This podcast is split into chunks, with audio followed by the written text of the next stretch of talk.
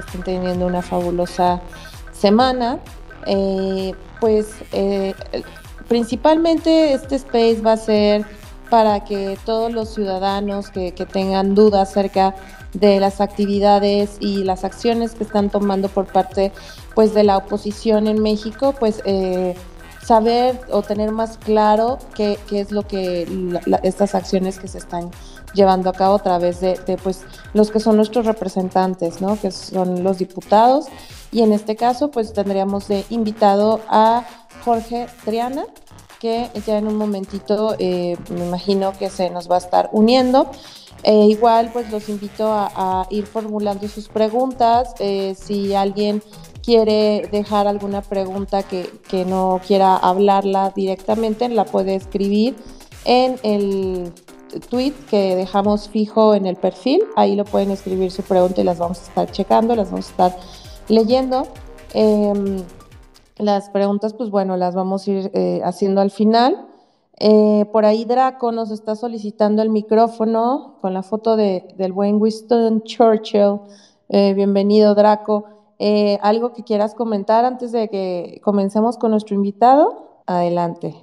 Bienvenidos también a, por ahí a Fernando, a Víctor, Pedro. Bienvenidos.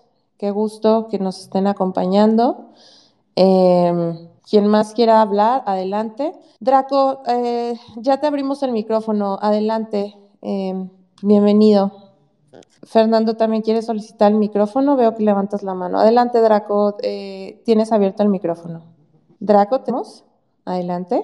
Bueno, eh, en lo que, lo que es importante es para no tener saturados de micrófonos, vamos a tener, cuando tengan la palabra, se hacen su, su participación y posteriormente le damos a alguien más para que así tengan la oportunidad varias personas de hablar. Entonces, en este caso, si Draco pues no nos comenta nada, nos vamos con, eh, dejamos eh, el micrófono abierto solo a los que nos van a estar apoyando en la coorganización. En el caso Pedro, ya te mandé la invitación para que seas coorganizador. Em, y bueno, seguimos nada más a la espera de que llegue nuestro invitado. Denme un minutito y regreso con ustedes. Igual también comentarles que estamos eh, lanzando pues la página web de México Libertario. Eh, invitarlos a que, la visiten. Eh, ahí pueden estar checando varios de los papers que, se han estado publicando y pues bueno, la página es www mexicolibertario.org. Entonces, pues por ahí está la invitación, chicos. Víctor, buenas, buenas noches, ¿cómo estás? ¿Andas por ahí? Buenas noches, Majo, ¿cómo estás? Eh, muy buenas noches a todos. ¿Qué tal, Vic? Pues aquí andamos superpuestos y con toda la actitud para escuchar a, al buen Jorge que, que andamos esperando a que llegue. Pero sí. este, ¿Tú qué onda? Cuéntanos un poquito en lo que llega de lo de la página de México Libertario y los papers que están lanzando. Sí, sí, eh, claro, muchas gracias. Bueno, pues aprovechando que Jorge este, no debe de tardar ya y sino bueno, en un rato ya le mando un, WhatsApp este, eh, recordándole, aunque hace un rato me comentó que no había ningún problema. Eh, bueno, es como es que en México Libertario, bueno, tenemos nuestra página web ya les dio Majo la dirección que es www.mexicolibertario.org y bueno, en esta página, bueno, pues publicamos nuestros eventos, eh, algunos videos, publicamos sobre todo un proyecto muy interesante que se llama Think Freedom, que es este una serie de artículos de papers muy serios, muy, muy bien fundamentados desde una perspectiva liberal libertaria sobre eh, políticas públicas que pueden, eh, que pueden ayudar a solucionar problemas de México.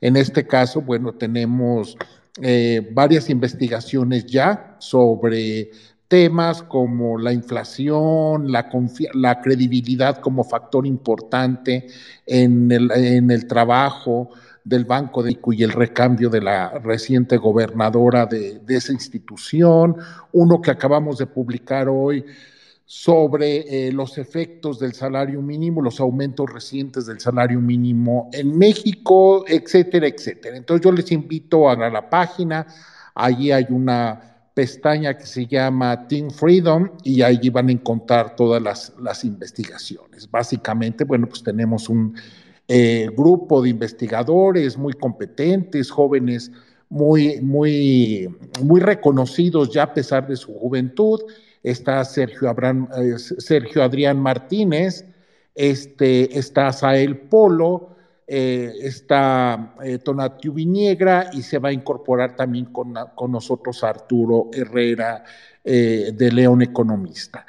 Entonces, me parece que es una, es una buena oportunidad de, escuchar, de ver investigaciones de alto nivel desde una perspectiva libertaria aplicada a México. Y bueno, estamos aprovechando también estos space para difundir. La semana pasada nos hablaba Sael Polo en, en el space de, entonces sobre la, la, cuestión de la credibilidad este, tan afectada en principio por la forma en que se dio el nombramiento de la nueva gobernadora del Banco de México y la próxima semana estará con nosotros Sergio Adrián Martínez para hablarnos de su paper sobre, sobre los efectos de los aumentos del salario mínimo este, sobre la economía, qué tan benéficos han sido estos aumentos de salario mínimo. Y bueno, eso es básicamente lo que tenemos, que esperamos tener cada vez más una página que sea un sitio de referencia para el libertarismo, no solamente de México, sino también de América Latina. Bueno, es lo que yo quisiera decir. Majo, muchas gracias. Ya está Jorge con nosotros. Ya está aquí, así es. Realmente este, me parece que, que no hay que desaprovechar eh, ningún minuto de escucharlo, no solamente por su elocuencia, sino sobre todo porque nos puede dar mucha luz sobre lo que puede suceder durante este año y hay que estar muy preparados y él es un actor central en este proceso legislativo. Totalmente, Víctor, muchísimas gracias eh, y pues comenzamos. Ahora sí, le damos la bienvenida a nuestro invitado y pues un gusto tener al diputado federal Jorge Triana aquí con nosotros esta noche. Jorge, ¿cómo estás? Buenas noches. ¿Qué tal, Majo? Buenas noches, buenas noches a todas, a todos y por supuesto agradecer la invitación, como siempre, eh, a mis amigos de México Libertario, en especial a Víctor, con muchísimo gusto para platicar en este space. Excelente, Jorge. Pues empezando el año y pues tenemos varias dudas como ciudadanos. Sabemos que eh, actualmente pues han bastantes movimientos en lo que es el, el gobierno actual. Y pues sabemos que en, en el caso particular, como, porque también eh, tengo entendido que eres vicecoordinador del grupo parlamentario del PAN. entonces, eh, pues eh, precisamente, ¿cuál ha sido el papel que has desempeñado dentro de la oposición? para darle freno pues a todas estas políticas que sabemos que muchas de ellas no van en favor de, los ciudadanos, sino precisamente en favor de, de, ampliarle el camino a, este régimen. Entonces, pues que nos platiques un poco cuál ha sido ahorita el, trabajo que se ha dado a ustedes como, oposición dentro del Congreso para darle un freno a todas estas políticas que, que más allá de, ser eh, en beneficio de la ciudadanía, pues nos, nos podrían llegar a afectar, Jorge. Sí, eh, claro que sí, Majo. A ver, comentar un poco eh, cómo comenzamos esta, esta legislatura y poner en contexto, recordar que estamos en la segunda mitad del sexenio de, este gobierno, de Andrés Manuel López Obrador, cuál fue la configuración en la primera mitad eh, del sexenio de la Cámara de Diputados, donde había eh, un, pues un grupo de legisladores del oficialismo que si bien es cierto, no hacían por sí solos mayoría eh, calificada, es decir, la mayoría suficiente para modificar la constitución, pues bueno, fueron cooptando y comprando poco a poco diputados, eh, sobre todo del PRD, pero también algunos del PRI, eh, hasta del PAN, de algunos otros partidos, hasta lograr la mayoría calificada. Nunca lograron utilizar esta mayoría calificada para modificar la constitución, a pesar de que lo intentaron, porque nunca pudieron estar físicamente todos. Eh, la tenían tan a cuentagotas esta mayoría que cuando lo intentaron hacer no estaban todos presentes, no se, no, se juntaban eh, eh, pues, eh, las dos terceras partes que se requerían para poder hacer las modificaciones constitucionales.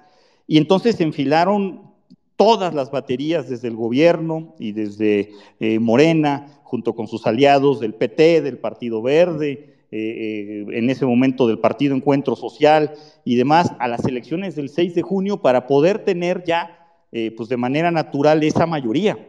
Y no les funcionó. Tan no les funcionó que Morena perdió diputados, perdió eh, espacios en la Cámara de Diputados. Eh, tan no les funcionó que ya no hay mayoría calificada. Esa mayoría que habían comprado a través de diputados, insisto, de oposición, ya no la tienen y tienen muy cerrada la mayoría simple. Les doy un, dato que me parece que, es importante que se conozca y que se difunda además. El 50 y eh, eh, 3% eh, de los diputados en la Cámara de Diputados eh, son, son oficialistas, son de Morena, del Partido Verde o del PT. Morena solito no tiene mayoría, ni siquiera mayoría simple. Sin el PT y sin el Verde no hacen mayoría. pero bueno, el bloque oficialista es el 53% y somos los de oposición, PAN, PRI, PRD, Movimiento Ciudadano, el 47%. Entonces estamos prácticamente a mitades, la diferencia es muy corta. Eh, eh, ¿Les alcanza para hacer modificaciones a leyes secundarias? Sí. ¿Les alcanza para aprobar el presupuesto de egresos de la federación?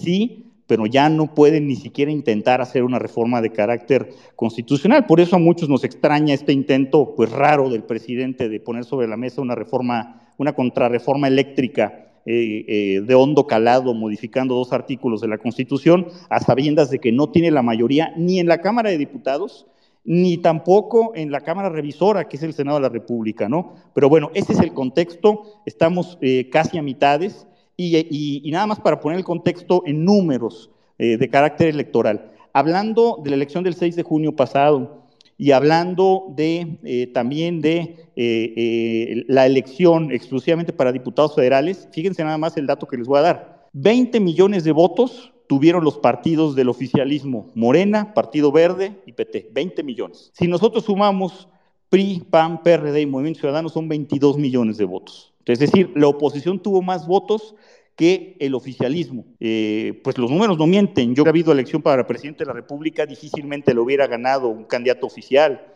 Incluso hubiera estado cerrada la revocación del mandato que ahora se solicita tanto. Pero bueno, son datos que hay que conocer porque Sí cambió mucho la configuración de la Cámara de Diputados. Eh, no estuve la legislatura pasada, pero imagino el infierno que debe haber sido el tener que trabajar en una jungla donde, donde uno es una voz en el desierto.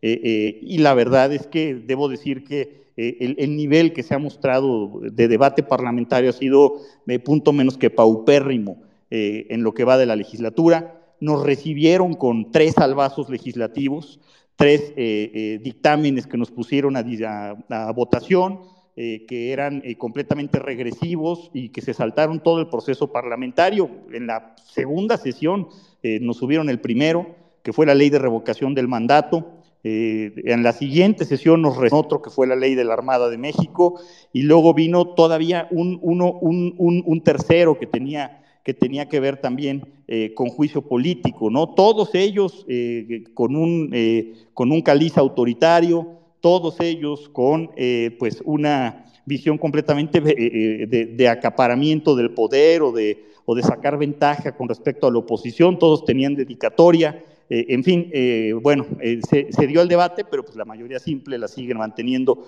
por eso es que tuvimos que pues, recurrir a acciones de inconstitucionalidad, que recordemos que una acción de inconstitucionalidad es un recurso que tenemos eh, las, minorías legislativas para poder atacar un proyecto parlamentario que eh, tiene eh, pues, tintes inconstitucionales. estas tres leyes que les acabo de mencionar la de la Armada de México, la de revocación del mandato y la de juicio político están controvertidas. Están eh, en la Suprema Corte de Justicia de la Nación porque hemos presentado acciones de inconstitucionalidad eh, con las firmas de eh, prácticamente todos los diputados de, oposición y esperamos una resolución pronta de parte de, de los ministros de la Corte. Vino luego una etapa muy desgastante, que es la etapa del paquete económico. Se presentó una un proyecto de ley de ingresos, de miscelánea fiscal, de ley de derechos, completamente regresivo también, que ustedes recordarán, criminaliza la actividad de los contadores públicos, de los abogados fiscales, de los auditores, haciéndolos copartícipes de algún tipo de evasión fiscal. Es una, una, vaya, es una reforma que se hizo completamente eh, eh, eh, confiscatoria de los recursos de la gente, que abona al terrorismo fiscal, que además mete a la fuerza a los, a los jóvenes eh, a partir de los 18 años en un régimen eh, de pago de impuestos al, incorporarlos al, eh, al, padrón de contribuyentes, pues aunque no tributen, ¿no? Entonces van a, van a quedar fichados de entrada. una, una reforma fiscal que además de manera engañosa modificaba la forma como, como se eh, pagan impuestos sobre la renta para las empresas maquiladoras, por ejemplo, eh, a partir de las utilidades eh, brutas y no sobre los ingresos netos, ¿no? Entonces, bueno, vaya, se dio la batalla también, ahí está un, otro punto importante que se ha dado en esta legislatura. Vino un presupuesto que es un presupuesto deficitario completamente, un presupuesto histórico por muchas razones, todas ellas negativas, el eh, presupuesto con el gasto público más alto de la historia, el presupuesto que ha tenido más votos en contra en la Cámara de Diputados en la historia, es decir, es el presupuesto que ha generado menos consenso, el que se ha aprobado por menor margen en la historia del país. Esto es algo que hay que acotar también. Nunca antes había habido un presupuesto tan atacado. Y el presupuesto que presentó más reservas, las reservas son modificaciones que se hacen a un dictamen, a un proyecto legislativo. Imagínense ustedes que fueron casi 2.000 reservas, 2.000 solicitudes de, discusión, de modificaciones eh, al, presupuesto que envió el presidente a la Cámara de Diputados, que presentamos desde la oposición, y, y, pues eso derivó en una sesión histórica también de más de 53 horas, donde estuvimos dando la batalla y el debate, y, bueno, pues tenemos también en la Corte, por primera vez en la historia, eh, eh, se controvierte un presupuesto, hemos presentado una, una, acción de inconstitucionalidad, el presupuesto de egresos de la Federación 2022 está en la Corte, está controvertido, lo hemos atacado constitucionalmente y esperamos también una resolución pronta de eh, los ministros para, poderlo, para poderlo sacar adelante.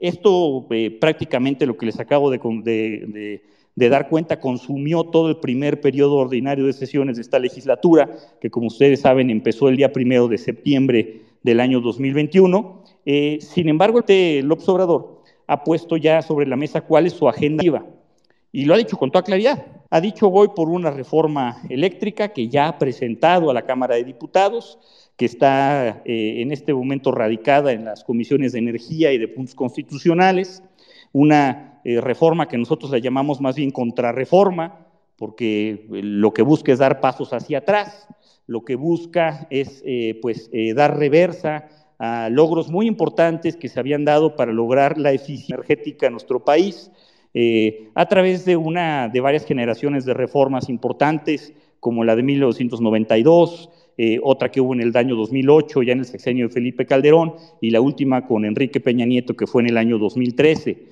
Eh, el presidente demonizando esta última reforma de 2013, pero en realidad todo lo que alega de ventajas eh, supuestas hacia los particulares en la generación de energía, de lucro excesivo, eh, de, las empresas privadas y de las empresas que, dan energía limpia y barata, pues viene desde 1992. Entonces, reforma sumamente regresiva que implica en modificar dos artículos de la Constitución y nosotros creemos que si, que, si el gobierno cree que hay ventajas eh, injustas, abusivas de los particulares con respecto a la Comisión Federal de Electricidad, que, que yo no las veo, pues entonces que aplique su facultad reglamentaria para poder hacer las modificaciones y terminar con este problema. Si cree que los OXOS pagan eh, eh, pues eh, muy poco de energía eléctrica, como él dice, bañosa y falsamente, que pagan aún menos que una familia de clase media, bueno, pues que lo modifique utilizando su facultad reglamentaria. No hay necesidad de modificar la Constitución. Lo que quiere el presidente es hacer una reforma eh, basada en un capricho ideológico para pasar a la historia como el gran nacionalizador, el nuevo nacionalizador de la industria eléctrica y además de una manera extraña porque sabe perfectamente que no tiene los votos para modificar la Constitución. Entonces, esta es una primera reforma que anunció el presidente en su momento y que ya presentó. La segunda que nosotros esperamos que, que pueda llegar a la Cámara de Diputados en este segundo periodo de de sesiones que iniciará en febrero, eh, y que terminará en mayo, eh, es una reforma político-electoral.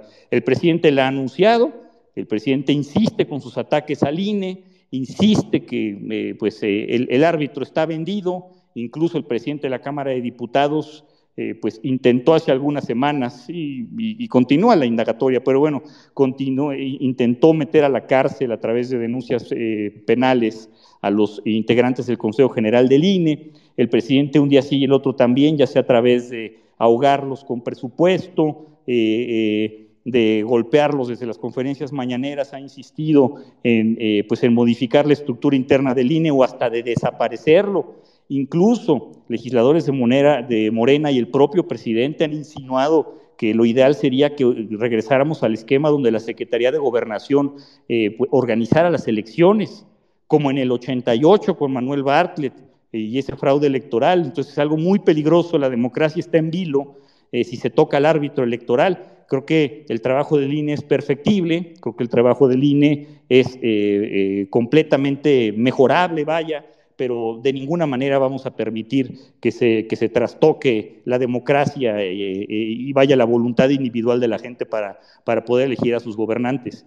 Estamos en espera de esta reforma y vamos a ver qué es lo que sucede en, su momento. Por supuesto, nos vamos a oponer, eh, vamos a dar el debate y, en caso de que, de que, sea aprobada, pues la atacaremos constitucionalmente, eh, aunque eh, lo que ha planteado el presidente es una reforma también a la Constitución e, insisto, no tienen los votos para modificar la Constitución afortunadamente. No entiendo a qué le tiran con eso.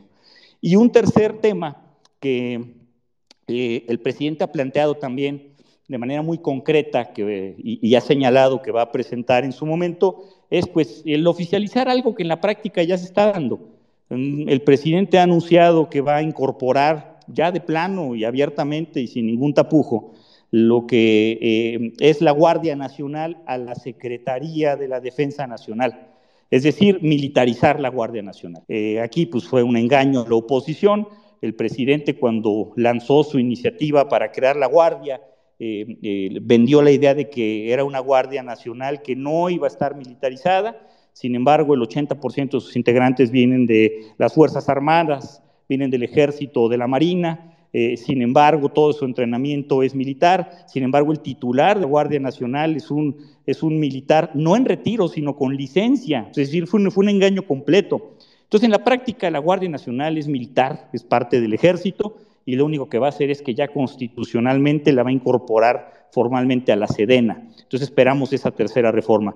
Esa es la agenda legislativa del presidente, eh, eh, así lo ha anunciado, no descartamos que viniera algún otro tipo de, reforma, pero eso es lo que, lo, que tenemos previsto. Y entonces pues, lo que estamos haciendo es eh, manejarnos en dos vertientes. Una es la activa y otra es la reactiva.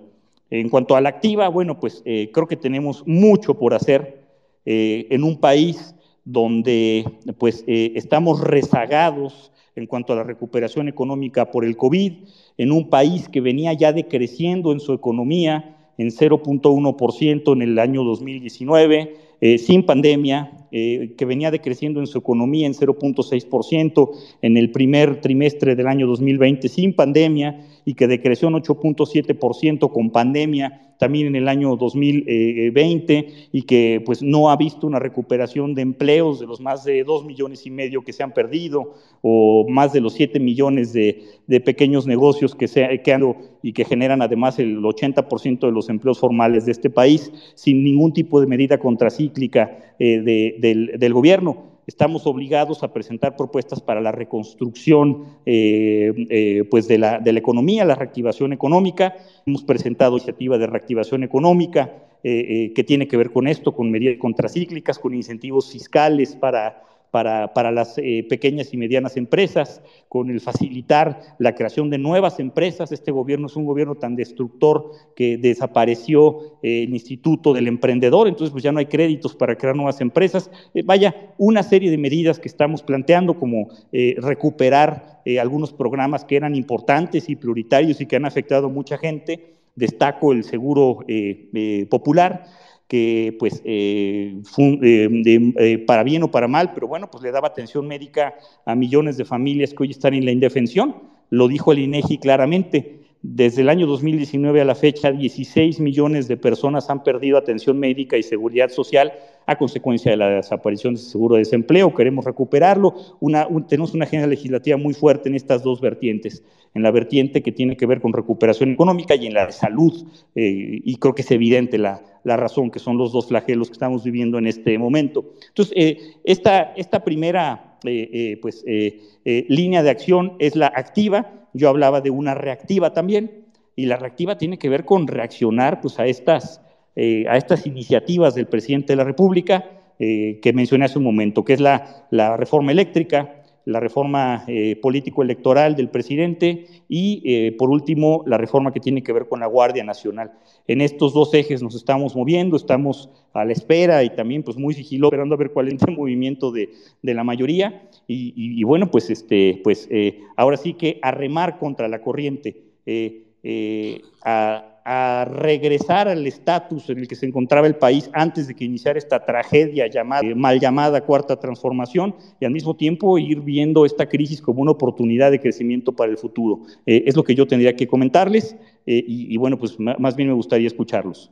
Sí, totalmente, Jorge, porque de verdad, wow, está, estoy como sorprendida, creo que muchos de nosotros también, de todo lo que, que se ha movido en estos primeros días del año al respecto de los caprichos tal cual de, del presidente y pues sí sería interesante eh, escuchar las voces, sobre todo ciudadanas, porque creo que hay bastantes dudas eh, dentro de una de las preguntas que, que, me hacían o que me decían que, que pudiera hacerte al respecto es sobre que se, el, el presidente se está reuniendo en privado con representantes de la Cámara y que eso no se, no se puede hacer como tal.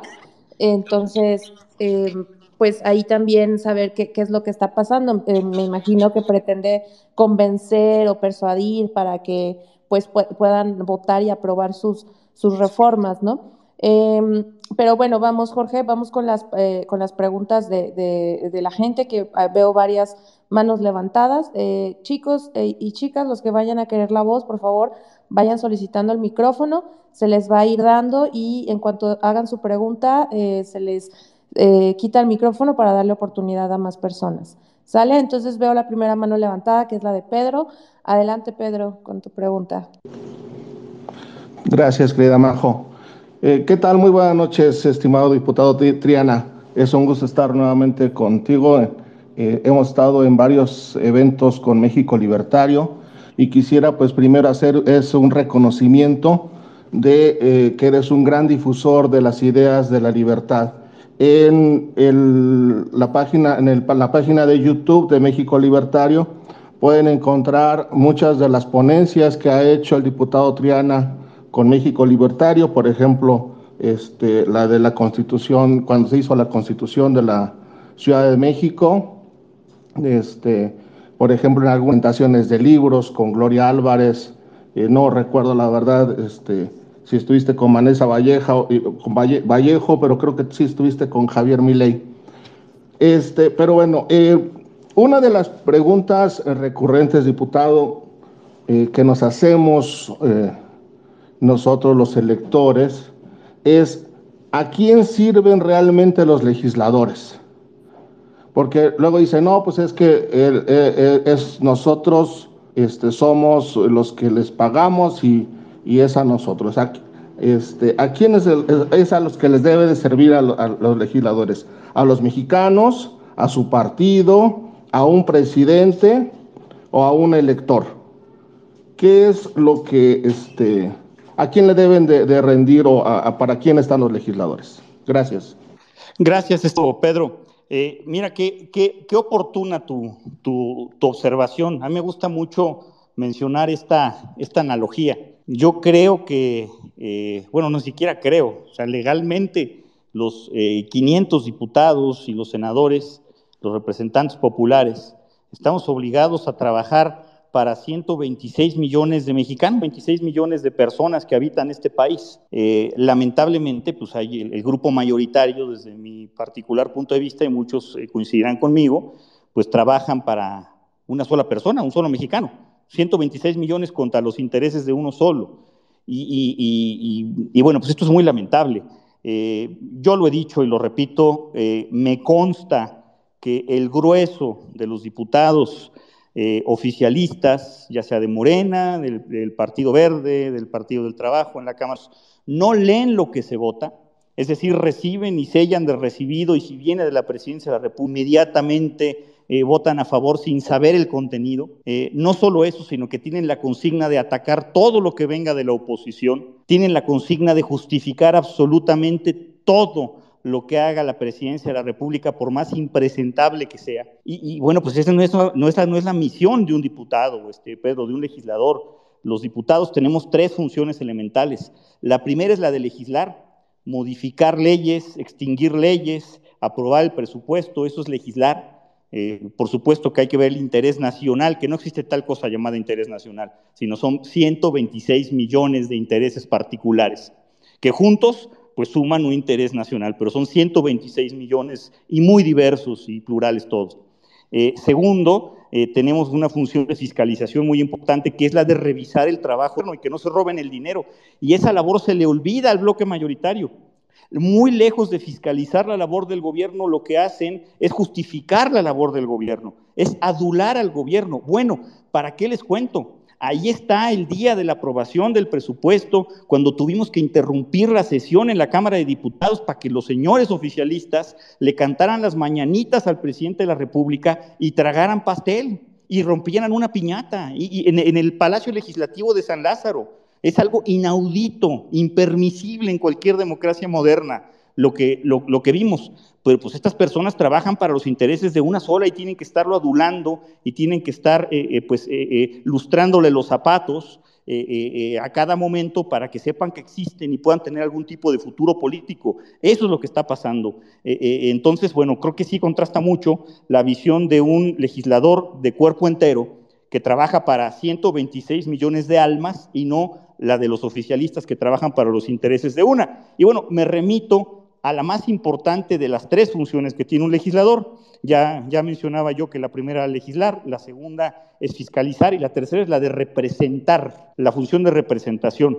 Los diputados de representación proporcional, los plurinominales, representan a partidos políticos porque vienen en lista de partidos, ¿no? Eh, no, dejan, no por ello dejan de ser representantes populares, pero son diputados plurinominales que, a partidos porque vienen una lista de partido, y ya vemos los de, los de mayoría eh, relativa, como es mi caso, que representamos eh, a un distrito electoral y las personas que viven en ese distrito. Tal suerte que en mi caso, pues eh, tengo alrededor de 350 mil jefes, 350 mil personas que viven en mi distrito y yo tengo que representarlas a ellas en la máxima tribuna del país y no solo los intereses de una sola persona. Es lo que podría decirte, Pedro.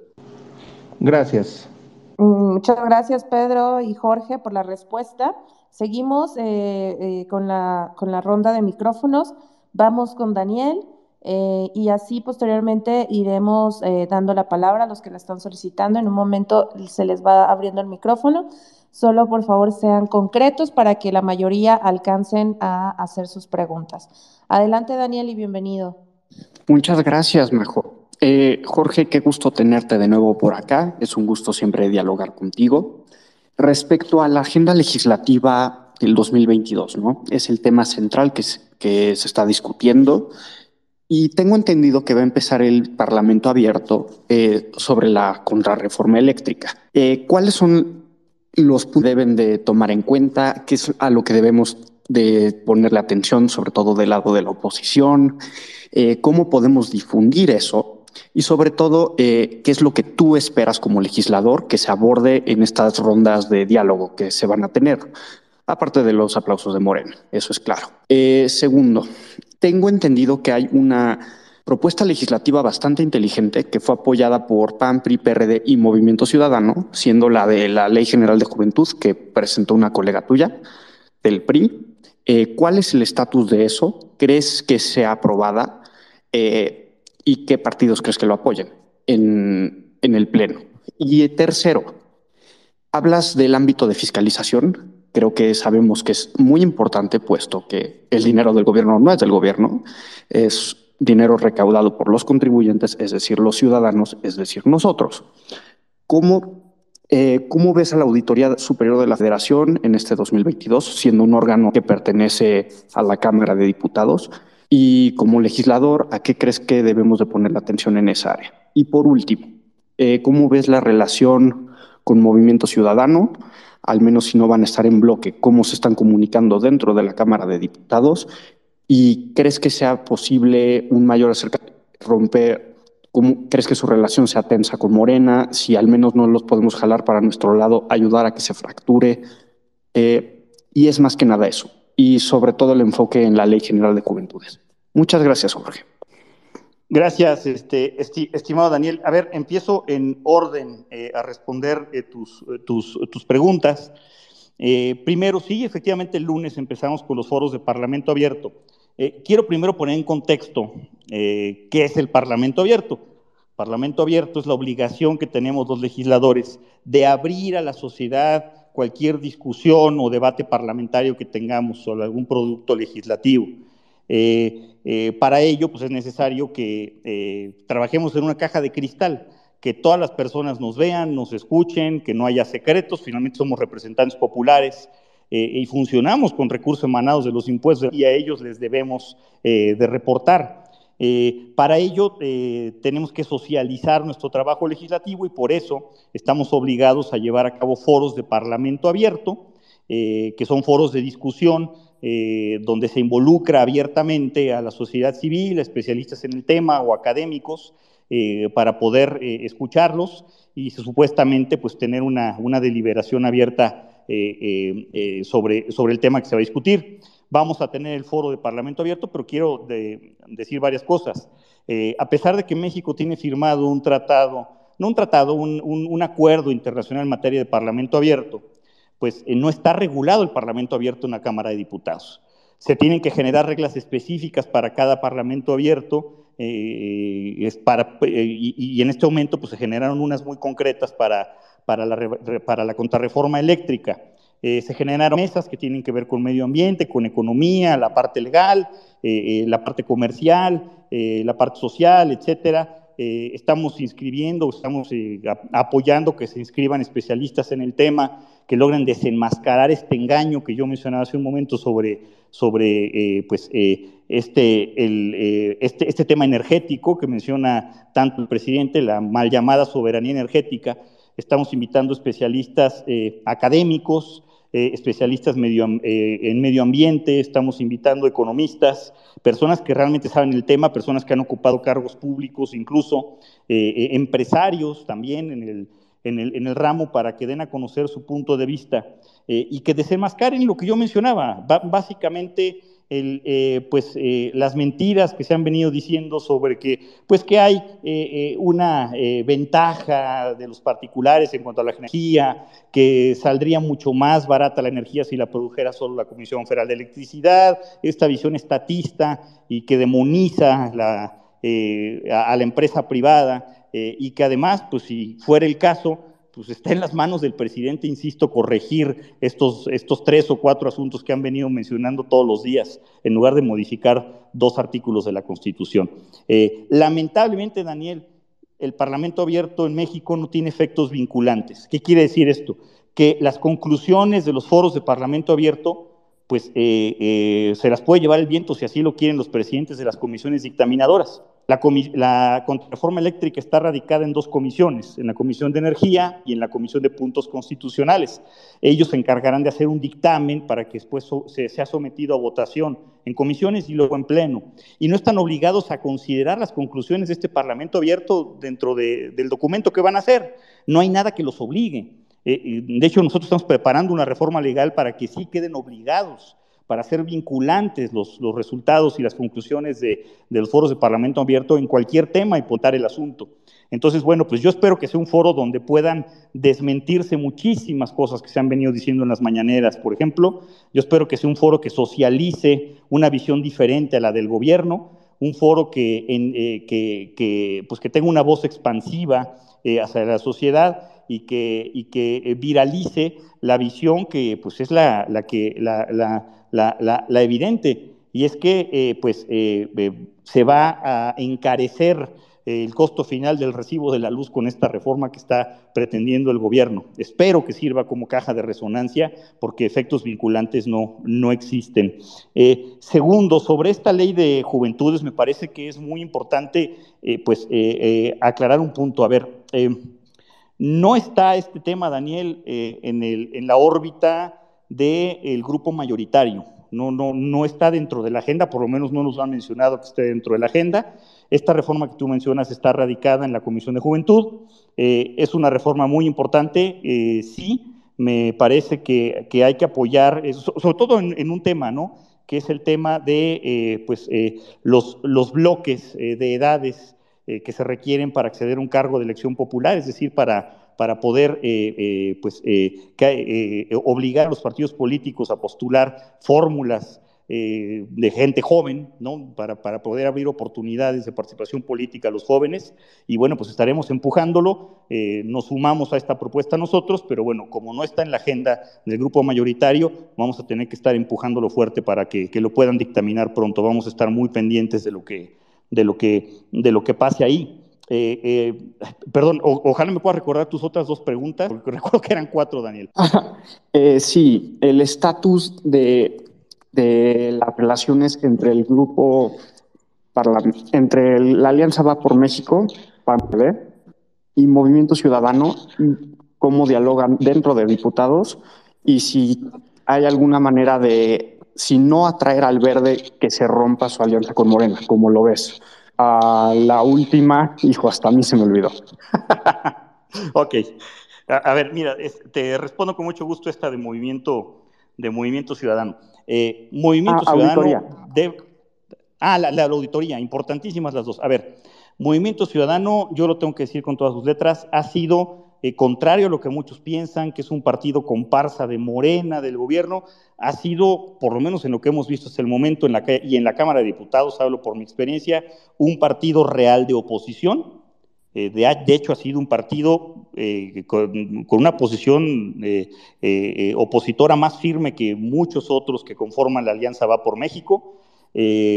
Ha votado prácticamente todo en el mismo sentido que el PAN, que nosotros, salvo algunas excepciones, en la Cámara de Diputados y con posiciones además, creo yo, muy firmes, pero no nos acompaña, no nos, no, no nos acompaña, por ejemplo, en la presentación de acciones de inconstitucionalidad no nos acompañó la presentación de, pues, la, eh, de esta impugnación que hicimos al presupuesto de egresos de la, de la, de la federación, eh, no dan ruedas de prensa con nosotros. Es decir, yo lo concluyo de esta manera, somos novios, pero no le digas a nadie. No, o sea, lo que no quieren es salir en la foto con nosotros.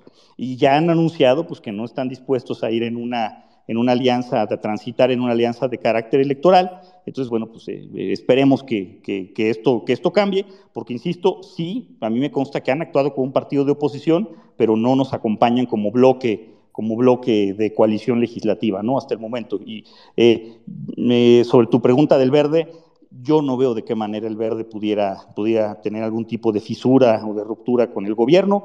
Quizás y, pues aludiendo un poco al oportunismo histórico de este partido, que lo mismo se va con el PAN, que con el PRI, que con el PRD, que Morena en este momento, pues conforme vaya avanzando la legislatura y vaya, vaya agonizando el sexenio, pues eh, cambiará su posición, pero hasta el momento los veo eh, cerrando filas eh, a rajatabla con Morena, no han votado en una sola ocasión diferente que Morena, agarran línea ciega de lo que dice el presidente, lo defienden, eh, eh, en fin, eh, no, no, no veo manera en este, bueno, ni siquiera en un tema que tiene que ver con su agenda supuestamente ver, que es el tema de la contrarreforma eléctrica y que, y que va en contrasentido de la tendencia mundial de las energías limpias y renovables, ni siquiera en ese tema eh, difieren un poco de la visión del presidente, de hecho lo justifican y dicen que es ecologista su, su, su, reforma, lo cual es una, una completa estupidez. Entonces yo no, yo no veo de, de que hemos podamos este, eh, voltearlo por lo menos en bloque. Quizás algunos diputados en lugar pues tengan, tengan un poco más de, de, apertura. Eh, tengo entendido que así es y pues bueno, yo, yo, espero que poco a poco varios vayan abriendo los ojos. Como bloque y como partido institucionalmente no, no se ve de qué manera. Y fíjate qué interesante el tema de la Auditoría Superior de la Federación. El actual de Pido Colmenares se eligió en el año 2018, fue de lo último que hizo la 63 legislatura. Eh, eh, fue aprobado por, eh, por mayoría, votado a favor por el PRI y por Morena, y en contra por, por Movimiento Ciudadano, PRD y PAN. en teoría, pues tendría que ser una persona que, que estuviera equilibrada en sus, en sus decisiones al presentar la primer, el primer resultado de revisión de la cuenta pública, eh, donde hablaba de que estaban, eh, pues eh, había un subregistro de la cantidad de recursos que había costado la cancelación del aeropuerto, pues fue atacado por el gobierno, por el presidente, por Morena, y se dobló, dio reversa. uno de sus auditores le renunció hace poco. Es decir, hay un problema grave con la Auditoría Superior de la Federación, que es el órgano en el que descansa esta facultad de lo que yo hablaba hace un momento, esta facultad de fiscalización que tiene el gobierno. Entonces, eh, eh, bueno, creo que se tiene que fortalecer este órgano. Yo lo, anuncio en este momento, no lo habíamos anunciado, pero estamos por presentar una reforma para darle dientes eh, o afilarle los dientes que ya tiene la Auditoría Superior de la Federación, que puedan eh, tener más facultades, meterse más a fondo, no solamente con el ejercicio del gasto, sino con la eficiencia de las políticas públicas que implementa el gobierno. Eh, y además, muy importante, creemos nosotros que eh, el nombramiento del titular de la auditoría no debe recaer sobre la mayoría de los diputados, porque pues, siempre va a ser un auditor afín al gobierno, si es que tiene mayoría este partido en la Cámara de Diputados. Creemos que en un régimen democrático como el que se supone que estamos, pues tiene que haber equilibrios, tiene que haber contrapesos y por eso vamos a proponer una reforma constitucional para que el titular de esta auditoría pueda ser nombrado por la primera minoría no coaligada. ¿Eso qué quiere decir? Que en el año 2000, cuando el PAN tenía mayoría simple en la Cámara de Diputados y el PRI era primera minoría, pues el PRI hubiera designado al auditor. Me parece ético que un partido de oposición sea quien te audite quien revise el gasto público, quien, haga auditorías. Entonces, de tal suerte que en este momento, eh, si se aplicara este ejercicio, bueno, pues el PAN sería quien estuviera designando al auditor y además se requeriría mayoría absoluta. ¿No? Entonces, este, es lo que te puedo decir de la auditoría. Creo que eh, eh, tiene problemas graves en este momento, muchas presiones del gobierno, muchas presiones de, los diputados de Morena, porque es la propia Cámara de Diputados quien aprueba su presupuesto. Entonces, bueno, pues están trabajando con una pistola en la cabeza permanentemente. Hay que ajustarlo, hay que darle dientes, hay que darle más autonomía y sobre todo el tema del nombramiento de su titular me parece importantísimo. Muchas gracias, Jorge, y buenísimas preguntas, Daniel. Nada más que te la bolas, te fueron bastantes. Perdón, perdón. No te preocupes, Daniel. Igual para los demás que siguen con, sus preguntas, eh, intenten de ser concretos para, como les digo, que la mayoría alcancen a hablar, porque tenemos eh, varias personas en espera eh, para pedir la palabra, entonces intentaremos eh, irles dando la palabra, pero para eso es necesario que sean concretos para que la mayoría puedan alcanzar, ¿sale? continuamos entonces con la ronda de micrófonos, vamos con Cavalier y posteriormente con Monse, que son los que tienen la mano levantada. Adelante. ¿Qué tal, diputado Jorge? Muy buenas noches. Eh, de manera concreta, yo quisiera saber, eh, tengo entendido que el subejercicio que ocurre en el presupuesto puede ser ocupado de manera discrecional por el jefe del Ejecutivo. ¿Qué se podría hacer para que no se pueda ocupar el presupuesto de esa manera, como si fuese una caja chica, más aún sabiendo quién es en este momento el líder del Ejecutivo? Porque en algunos puntos del presupuesto, concretamente cultura, por ejemplo, se están asignando cantidades que se nota que se van a volver su ejercicio. Entonces de ahí poder agarrando una caja chica. Entonces, ¿qué se puede hacer o qué pueden hacer los diputados para que esto no ocurra y para que se transparenten realmente todos los gastos hasta de los subejercicios, saber realmente en qué se están ocupando y en qué se pueden ocupar para que sea más difícil que hagan una caja chica de esto. Y segundo, en un escenario hipotético de que la reforma eléctrica que está planteando ahorita el partido oficialista, pues llegue a buen puerto, si hay alguna manera o si la Corte podría toparlos con pared, dado que dicha reforma tiene muchos puntos que son inconstitucionales, como la creación de un monopolio paraestatal, que en este caso sería CFE. Y pues bueno, eso sería todo. Muchas gracias. Buenísimas preguntas las, eh, las eh, las, las dos. Este, mira, eh, a ver, se, se, llevó a cabo al principio del sexenio, de lo primero que se aprobó en el sexenio, eh, pues esta, mm, se presentó esta ley de austeridad republicana y demás, y, y se hicieron varias reformas legales para autorizar que todos los subejercicios, que el gobierno no le llama subejercicio, ¿eh? a lo que tú llamas este, subejercicio, el gobierno le llama economía o ahorro. Ellos dicen que son ahorros. En realidad es dinero que no se gasta el gobierno. Eh, y lo que, lo que hizo esta reforma, a propósito de la austeridad republicana, es que todos los ahorros, todos los ahorros de todas las dependencias del gobierno federal, todo lo que no se gastan, que es su ejercicio, al final del, del ejercicio fiscal, llegan a una bolsa de la cual dispone discrecionalmente el presidente de la República. Esto, esto, esto significa eh, pues el regreso de algo que ya habíamos eh, eh, zanjado en el pasado, que es la partida secreta. Realmente el uso discrecional de los recursos emanados de los subejercicios o economías o como le quieras llamar por parte del presidente es una nueva partida secreta. Y desde el año 2019 esto está sucediendo. Esta fue, por supuesto, una propuesta mayoritaria por Morena y se viene utilizando de esta manera. ¿Qué hacer? Darle reversa. Eh, yo hablaba en un principio de que tenemos una agenda de, pues, de vueltas atrás, una agenda de reversas, de dejar las cosas primero en el estatus en el que se encontraban y después pues, eh, eficientarlas para ver hacia adelante. Y creo que este es uno de los grandes pendientes que tenemos. Estamos hablando de miles de millones de pesos de los cuales dispone el presidente de la República y que no sabemos a dónde van, o por lo menos no sabemos hasta después de que venga precisamente la revisión de la cuenta pública, que viene con un año de desfase. Entonces, es muy importante terminar con esta discrecionalidad. Los subejercicios, desde mi particular punto de vista, tendrían que ser objeto primero de una sanción al gobierno. Peso que no te gastas, peso que tiene que ser eh, abonado a los ciudadanos de regreso a sus bolsillos vía, vía eh, disminución de impuestos. Me parece que por ahí tendría que ser la cosa. Esa sería una verdadera sanción al gobierno. No te gastaste un peso, ok, pues entonces una décima de punto porcentual del IVA eh, va a bajar. Entonces, a ver si no este, em, em, empezamos a dar mejor el gasto, a ver si no somos más eficientes para gastar, cuando empecemos a ver que el dinero que no te gastas va a regresar a la gente a través de la disminución de impuestos. Esa es una propuesta que yo traigo. Creo que más bien es, hay que hacer eso con los subejercicios y pues yo creo que tendría que ser, eh, eh, pues eh, que ameritar incluso denuncias de carácter penal al gobierno que no se gaste. Así como está el marco legal en este momento, es un incentivo a que, a que haya subejercicio, ¿no?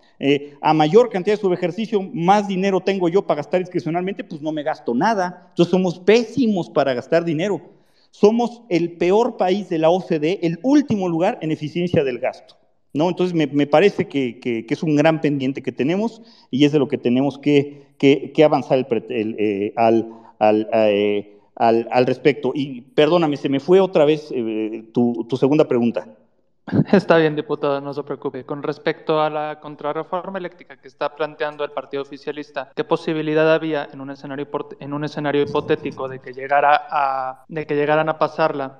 De que la Suprema Corte interviniese, dado que tiene artículos que son inconstitucionales y está formando en eso, por ejemplo, una paraestatal como CFE le estaría convirtiendo en un monopolio, darle arriba del 50% y además volverla juez y parte dentro de la parte energética del país. Eso, según yo, sería inconstitucional porque estás convirtiendo una empresa en un monopolio que además pone las reglas del juego.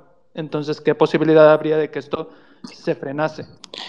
Sí, este, eh, a ver, interesantísimo también, y sí lo quiero dejar muy claro. Si tú modificas la constitución política de los Estados Unidos mexicanos, no puedes acusar de inconstitucional una reforma constitucional. No sé si me explico. Si yo digo, eh, si yo modifico la constitución para que la constitución diga la letra A, yo no puedo decir que la letra A es inconstitucional porque estoy modificando el propio cuerpo del cual emanan todas las leyes. Entonces, no es objeto de ningún tipo eh, de, eh, eh, de, recurso de impugnación constitucional. Esto es muy grave. Sí, sí, hay que decirlo de esta manera, a menos que se contraponga con algún otro artículo constitucional. Pero es que es precisamente lo que está haciendo el presidente de la República. Doy los antecedentes con mucho gusto. Primero, en el año 2020, eh, la, Secretaría de Energía eh, eh, sacó un acuerdo, un decreto, en el que ordenaba el despacho o la organización o la manera como se, asignaba la, generación de energía, poniendo como, prioridad las CFE y después y las energías renovables. Esto objeto de varios amparos y por supuesto le dieron palo a este acuerdo, entonces ya no sirvió. Este fue el primer intento. Segundo intento, en el año 2021, eh, justo hace un año, en enero de 2021, se aprobó una ley de la industria eléctrica.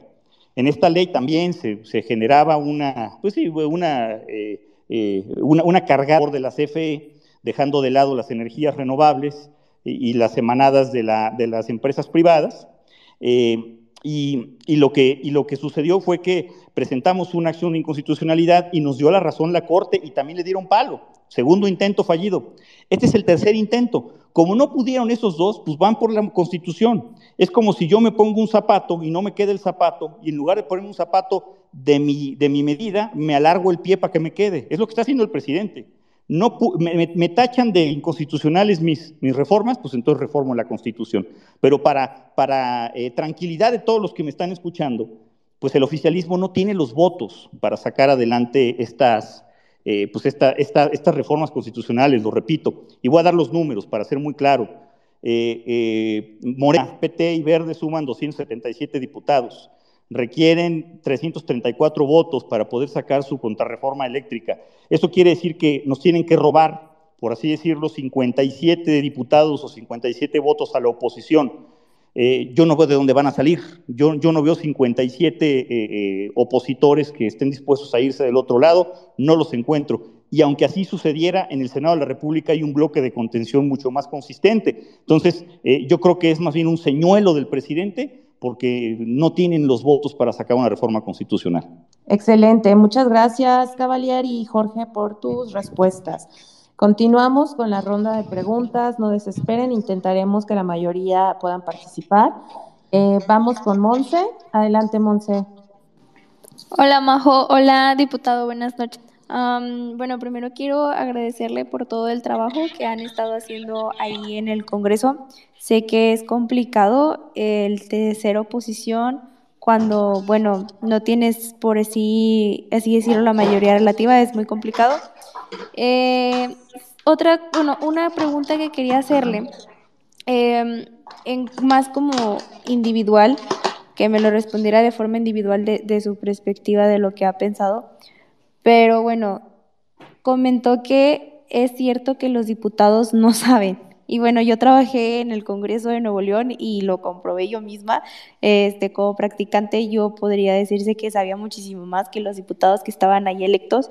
Ellos ni siquiera leen, ni siquiera lo estudian. Literalmente trabajaba resumiéndoles todo, todas las noticias o todo lo que ellos tenían que saber, pues yo me lo aprendía y resumía así en cinco minutos para que ellos al momento de entrar en la comisión supieran todo, bueno, relativamente todo. Eso quiere decir una ineficiencia que tienen ahorita los diputados.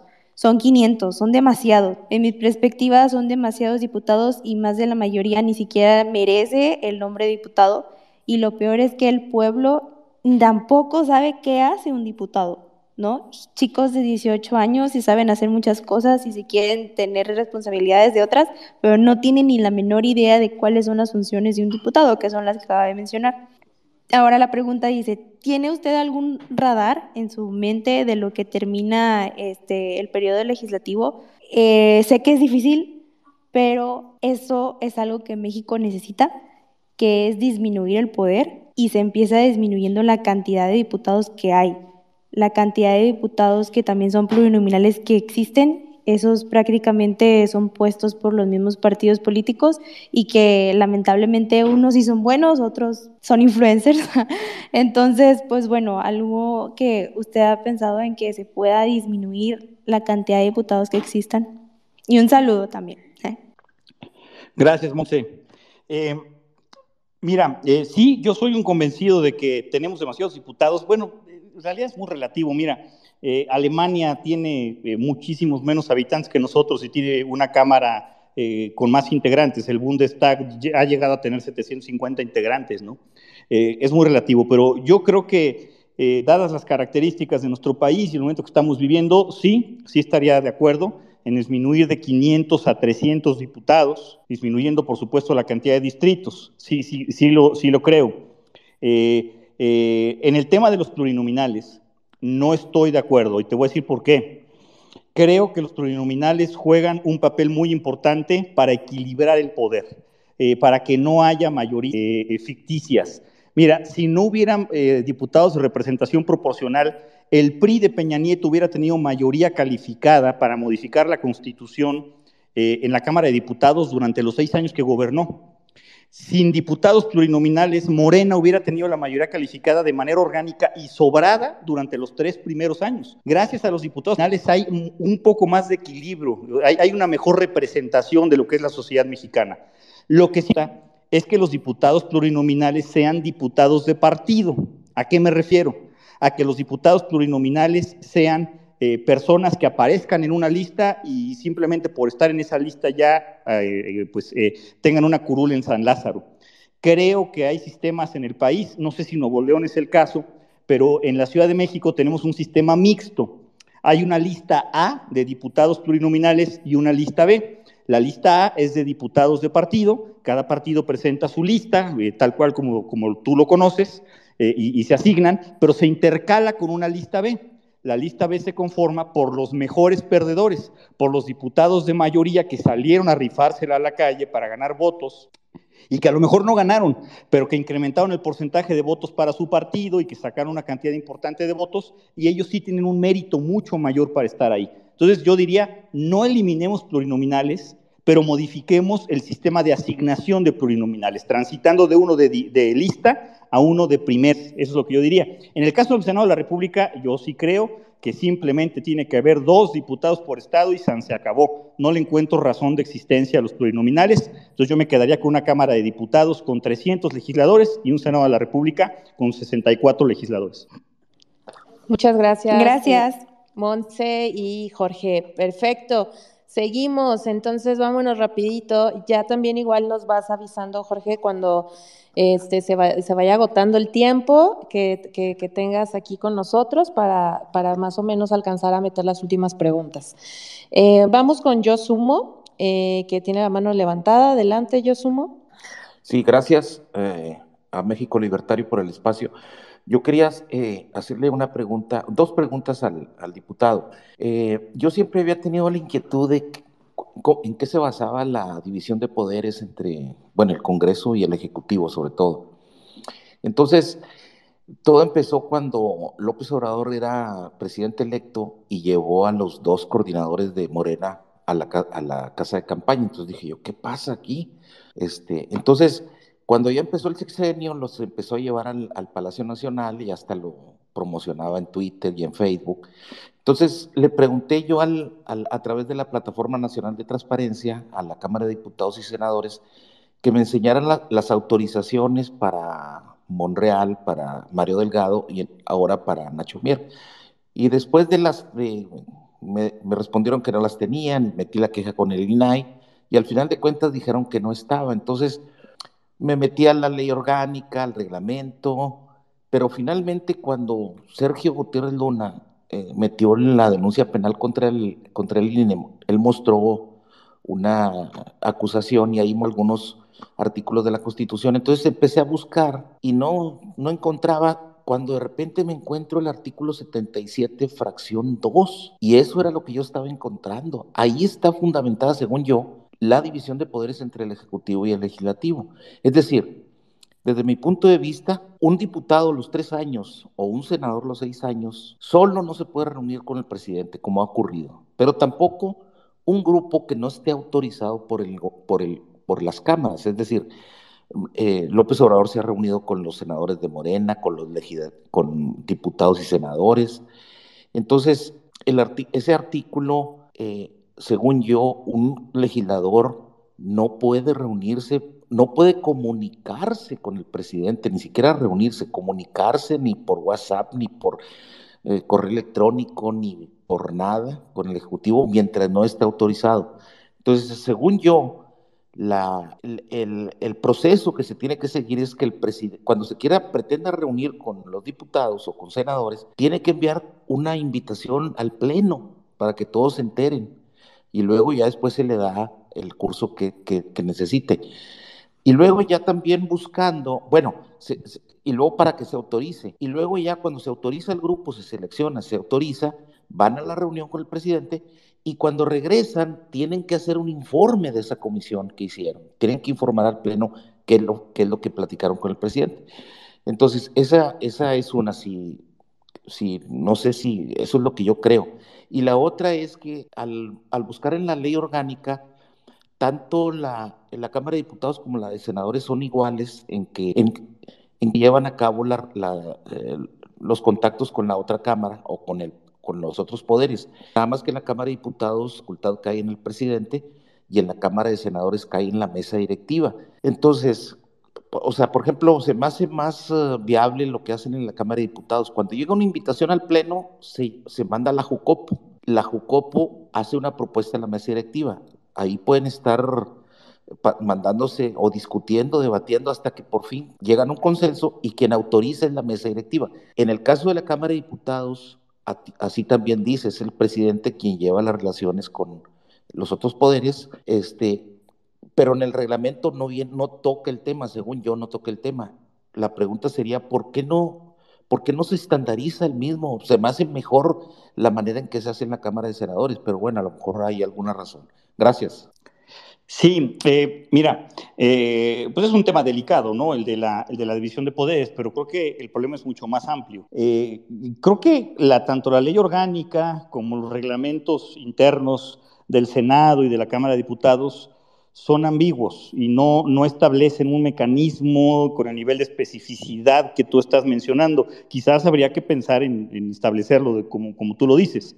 Eh, pero, pero yo no veo insano el diálogo entre poderes. De hecho, tiene que haber diálogo entre poderes. En cualquier democracia tiene que haber diálogo entre poderes. Eh, siempre y cuando sea un, diálogo institucional, eh, no sé si me explico. Siempre y cuando Sergio Gutiérrez Luna se siente con Andrés Manuel López Obrador, no en su carácter de militante de Morena, ni de diputado de Morena, ni de aspirante al gobierno de Veracruz por Morena, sino como presidente de la mesa directiva de la Cámara de Diputados, que nos representa a todos, a los del PRI, a los del PAN, a los del Movimiento Ciudadano, a los del PRD, a todo, absolutamente a todos, no solo a los de su partido. El diálogo entre poderes es correcto.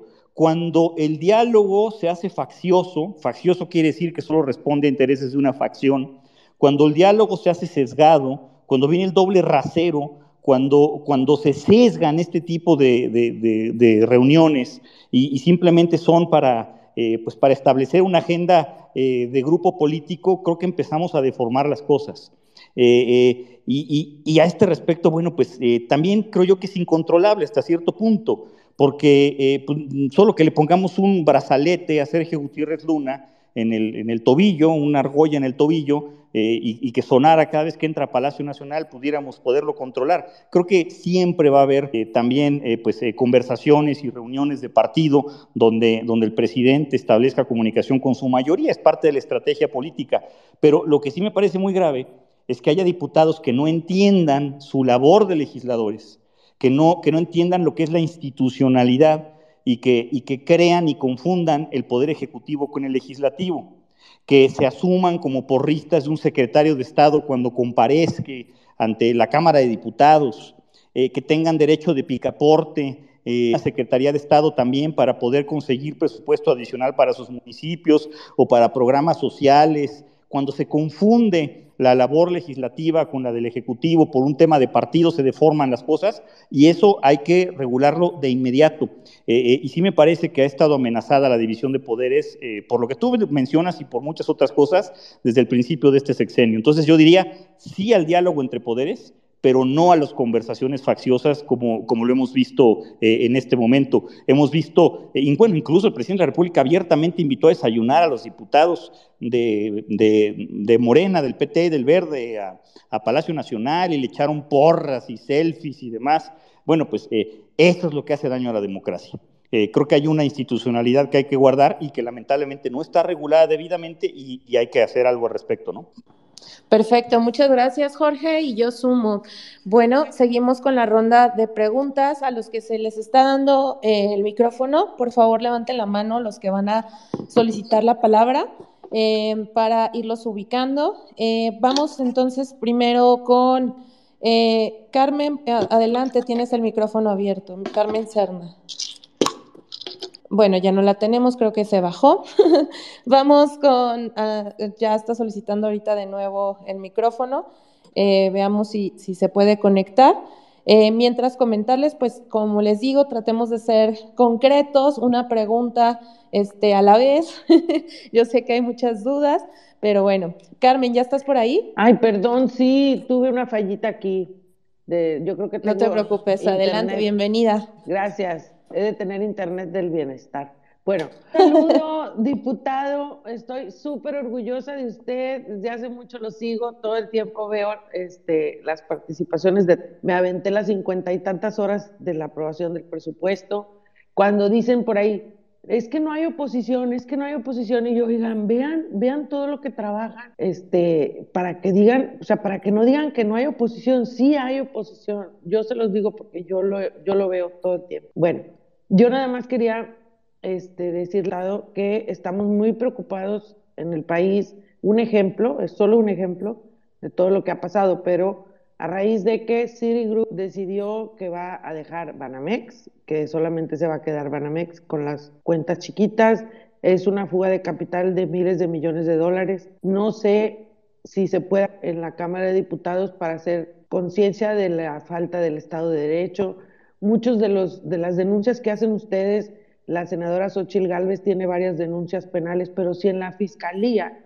tenemos un fiscal, este, pues más que carnal, yo lo siento más autónomo que carnal, pero su propia este, pues, conveniencia, ¿cómo le hacemos si, si, si el mismo fiscal no está del lado del, del pueblo, o sea, bueno, de la, de la ciudadanía. Esa es, esa es mi pregunta, este, eh, diputado Jorge, y otra vez, muchísimas felicidades y muchas gracias.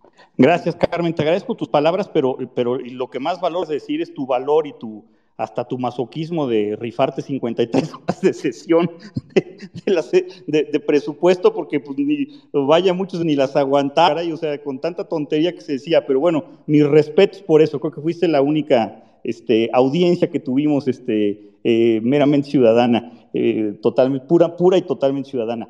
Eh, yo, diría que no, no tenemos un fiscal carnal, tenemos un fiscal chalán, le llamo yo, fiscal chalán.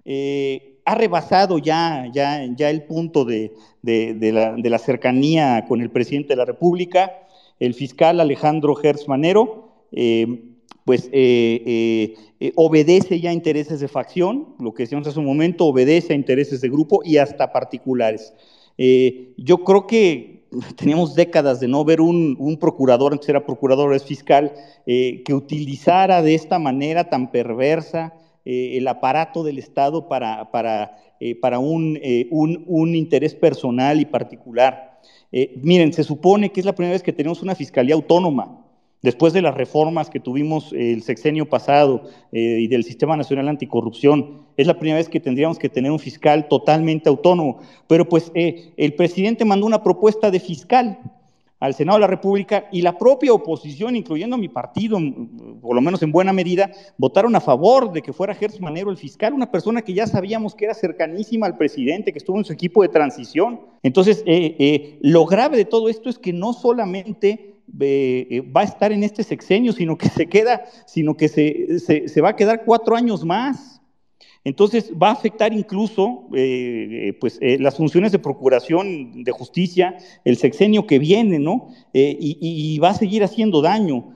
una persona que ha emprendido una persecución voraz y, y, misericordia en contra de su exfamilia política, acusando eh, eh, a una persona de falta de cuidados contra un enfermo y que ahora para poder alargar el tiempo que esta persona esté en la cárcel, hasta la manda a la Suprema Corte, eh, una persona que además está en los Panama Papers y que se le han encontrado recursos en paraísos fiscales, que todos los días le encuentran una casa nueva, que se han regido desde hace décadas con administraciones anteriores y que ahora pues resulta ser que es eh, el, más indicado para perseguir al crimen organizado, del cual no sabemos nada, simplemente persigue eh, a opositores.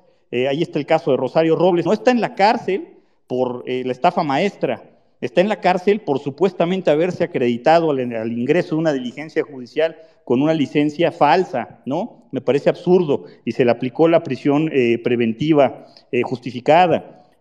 ahí está también el, caso del ex senador Lavalle, que pues, no se le ha podido probar nada y se le, se, eh, le, eh, aplicó prisión preventiva también y ya va a cumplir un año preso, ¿no? Eh, ahí está el caso Ricardo Anaya, que ya el día eh, el último día de este mes va a tener que ir físicamente a hacer una diligencia judicial también y vamos a ver qué es lo que pasa. En fin, creo que el uso, el uso perverso de la justicia para beneficiar una facción puede ilustrarse con Alejandro Gertz Manero, el fiscal chalán de Andrés Manuel López Obrador, y hay que hacer eh, pues, eh, lo, que se tenga que hacer para quitarlo de ahí lo antes posible. ya ha habido pues, por lo menos un juicio político solicitado eh, por parte de esta familia política eh, que, está perseguida por él eh, y está radicado en la Cámara y vamos a insistir en que se desahogue de inmediato.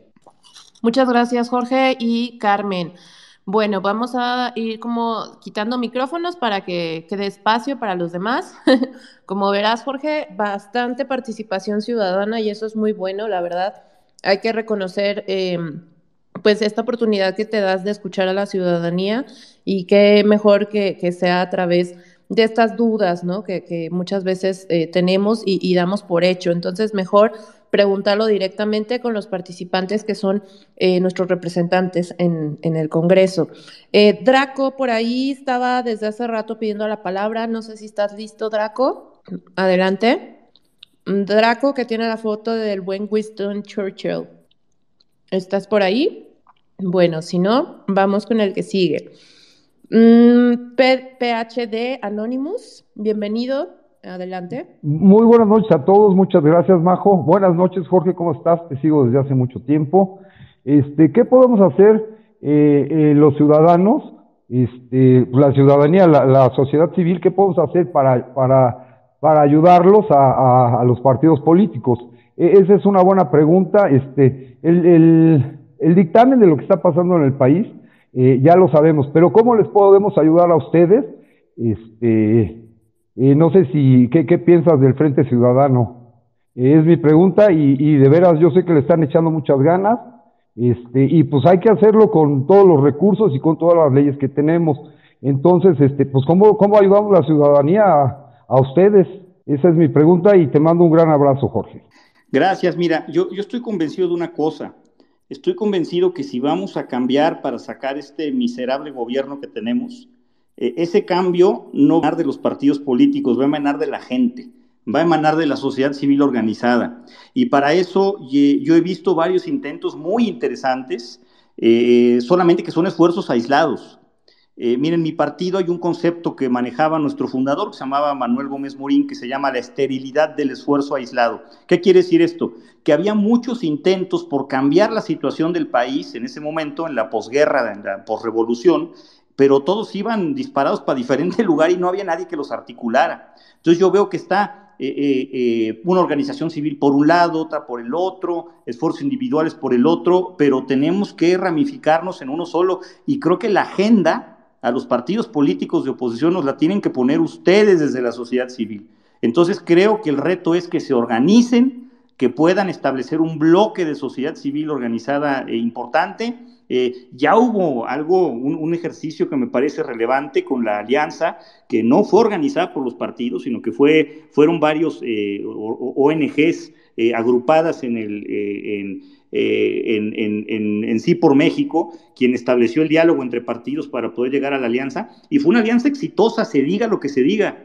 Decían que era una alianza antinatura, que la gente no le iba a comprar, pues la realidad es que logramos quitar la mayoría calificada a Morena, eh, y, se cerraron muchísimo las cosas y tuvimos más votos, incluso los partidos de oposición, que los partidos eh, oficialistas, como lo dije yo hace un momento. Entonces, el cambio viene de la sociedad civil y no de los partidos. Los partidos tenemos que ser un vehículo nada más de lo que ustedes organicen. Así se han gestado los grandes cambios en el mundo y México no tiene por qué ser la excepción. Muchas gracias, Jorge. Este, lo sigo escuchando y dejo el micrófono a otra persona. Muchas gracias, muy amables. Continuamos entonces con la ronda de micrófonos. Vamos con eh, Draco, ya estás por ahí, ¿nos escuchas para que puedas hacer tu pregunta? Mm, parece que no, sigue en mute. Bueno, vamos con eh, Surem Apikian, así es el usuario, Surem Apikian, adelante, bienvenido. Ese es mi nombre, aunque tenga nombre de enfermedad o de, o de variante de Omicron, de, de COVID, ¿sí? Ese es mi nombre. Este, bienvenido. Muchas gracias. Oye, Jorge, eh, la verdad es que yo he estado siguiendo mucho, yo no soy panista, la verdad, he votado por el PAN, pero yo no soy panista. A mí lo que me preocupa ahorita es ver cómo los partidos políticos están, o sea, los de oposición, están tan distraídos y no están viendo lo que, los puntos importantes que creo que nos están afectando a toda la ciudadanía.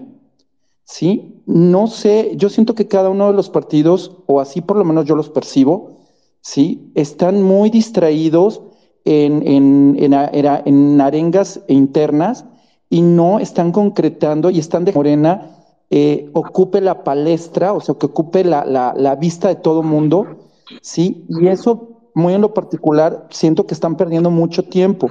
Tan es así que alguien pues dijo, no, está, está eh, López Obrador nombró a Claudia Sheinbaum ya como su corcholata, pero nosotros no vemos una figura muy representativa de la alianza, ¿sí? Y aunque yo no comulgo con ideas del PAN, este, creo que es el único partido ahorita que probablemente tiene una posibilidad de pegarle a, a, a este gobierno, sí, de poderlo tumbar, pero si siguen distrayéndose y si siguen teniendo broncas internas, pues la verdad es que nos desilusionan. A mí me desilusiona mucho pensar que Moreno se pueda quedar con cinco gobernaturas, ¿sí? Y, la verdad eso me, desilusiona mucho. ¿Qué están haciendo? O sea, ustedes como, como representantes del pueblo, digo, representan voces de, diversas, sí, pero ¿qué están haciendo para poder evitar esto, o sea, no porque Morena no tenga el derecho de llegar a, la, a, ocupar esas gobernaturas, sino porque creo que entre más espacios gane un partido, el que sea, en este caso es específicamente Morena, sí, eh, nos dejan en indefensión a muchos, a mucho, a, otras voces, a otro, a otra sección del, del, de los ciudadanos, nos están dejando en una indefensión terrible porque pues no compartimos con, yo no comparto muchas cosas con Morena, igual no las comparto con el PAN y con el PRI, pero me preocupa mucho que esté abarcando tanto poder Morena. ¿Qué están haciendo? ¿Qué están haciendo? ¿Qué, qué planes tienen ustedes para evitar todo este eh, absorción de poder? Mira, yo soy el primero en reconocer que hay una, eh, ha habido una deficiencia eh, en cuanto a la labor de la oposición en este país, eh, los partidos políticos, y que los partidos políticos eh, pues tienen un, pues un, un, mal que yo le llamo endogamia. ¿Qué quiere decir endogamia? Pues que se ven el ombligo, se ven hacia adentro todo el tiempo y no ven hacia afuera. Ocupados por echarse porras a sí mismos para convencerse a sí mismos de que son la mejor opción política que ver al ciudadano hacia afuera. Pero ¿sabes qué? Que este problema no es exclusivo del PRI, del PAN, del PRD, de MC. Este problema lo tiene Morena y peor que cualquiera de estos otros partidos. Eh, nada más hay que ver la cantidad de problemas internos que tienen para definir candidaturas. Eh, están haciendo una marcha eh, los candidatos que no resultaron favorecidos en una falsa encuesta que se hizo en Durango, hacia la Ciudad de México, la candidata... Susana Hart en Oaxaca está también presentando sus inconformidades, hay divisiones en Quintana Roo, vaya, ah, tienen una verdadera pachanga que, que Dios guarde en, Morena, y esto es intrínseco a los grupos de poder, pero la izquierda en concreto siempre ha tenido problemas de decisiones internas e invariablemente han derivado en, eh, pues en, crisis de carácter electoral. Yo no sé cuál vaya a ser el resultado de las elecciones en los seis estados donde vamos a tener eh, eh, contiendas el siguiente año, pero lo que sí te puedo decir es que si hay un esfuerzo por, porque salgan adelante las alianzas y sin alianzas no hay futuro. Eh, porque eh, este gobierno que tenemos se mete tanto donde no debe meterse, es decir, en las estructuras sociales, en los programas sociales, eh, se mete tanto en repercutir la conciencia de la gente a través de, por ejemplo, de las mañaneras como arma política, de la procuración de justicia como arma política, etcétera, que, que, que bueno, pues necesitamos aliarnos todos eh, eh, para, poder, para poder hacerles frente. Y tampoco vamos a poder hacerlo sin la sociedad civil. Entonces, eh, yo sí veo muy grave el problema que estás mencionando, pero también creo que es labor de todos, no solo de los partidos, que problemas internos los han tenido siempre y los van a seguir teniendo, insisto, incluyendo a Morena. Es más, Morena peor que todos los anteriores. Pues sí, pero estamos en un sistema partidista, Jorge. O sea, podemos hablar y podemos apoyarlos, yo los apoyo, pero estamos en un, en un sistema partidista. Ustedes son las voces, desafortunadamente son, o afortunadamente, son las voces de muchos de nosotros y, por eso mi preocupación, porque ustedes son, al final del día, los que tienen una curul. Nosotros podemos apoyarlos y yo respaldo mucho tu trabajo, frecuentemente con Javier Lozano, que aunque no me cae muy bien Javier, este, me gusta mucho cómo interactúan ustedes, pero ustedes son, vivimos en un sistema partidista, ustedes son nuestras voces ayúdanos también a ayudarlos. Correcto, Surem. Eh, créeme que en eso estamos y que somos muchas las voces que estamos del otro lado del escritorio, que, estamos buscando la más eficiente de hacer clic con la sociedad civil y que, que escuchamos y este tipo de foros sirven muchísimo. Y, bueno, pues eh, finalmente lo que mencionaba yo hace un momento, somos, una, somos portavoces de ustedes los ciudadanos eh, y no otra cosa. Entonces, sí creo que ha habido un trabajo deficiente de la oposición, que hay que corregirlo, pero mira, hubo un trabajo eficiente de la oposición y no hubo malos resultados el pasado 6 de junio. Eh, eh, eh, fue avasallado Morena en los dos estados donde hubo elecciones en 2020. Perdieron cinco de seis estados también abrumadoramente en el año 2019 cuando hubo elecciones. Yo creo que hay que esperar a ver cómo se van dando las cosas y créeme que trabajo lo va a ver y que somos muchas las voces que pensamos como tú.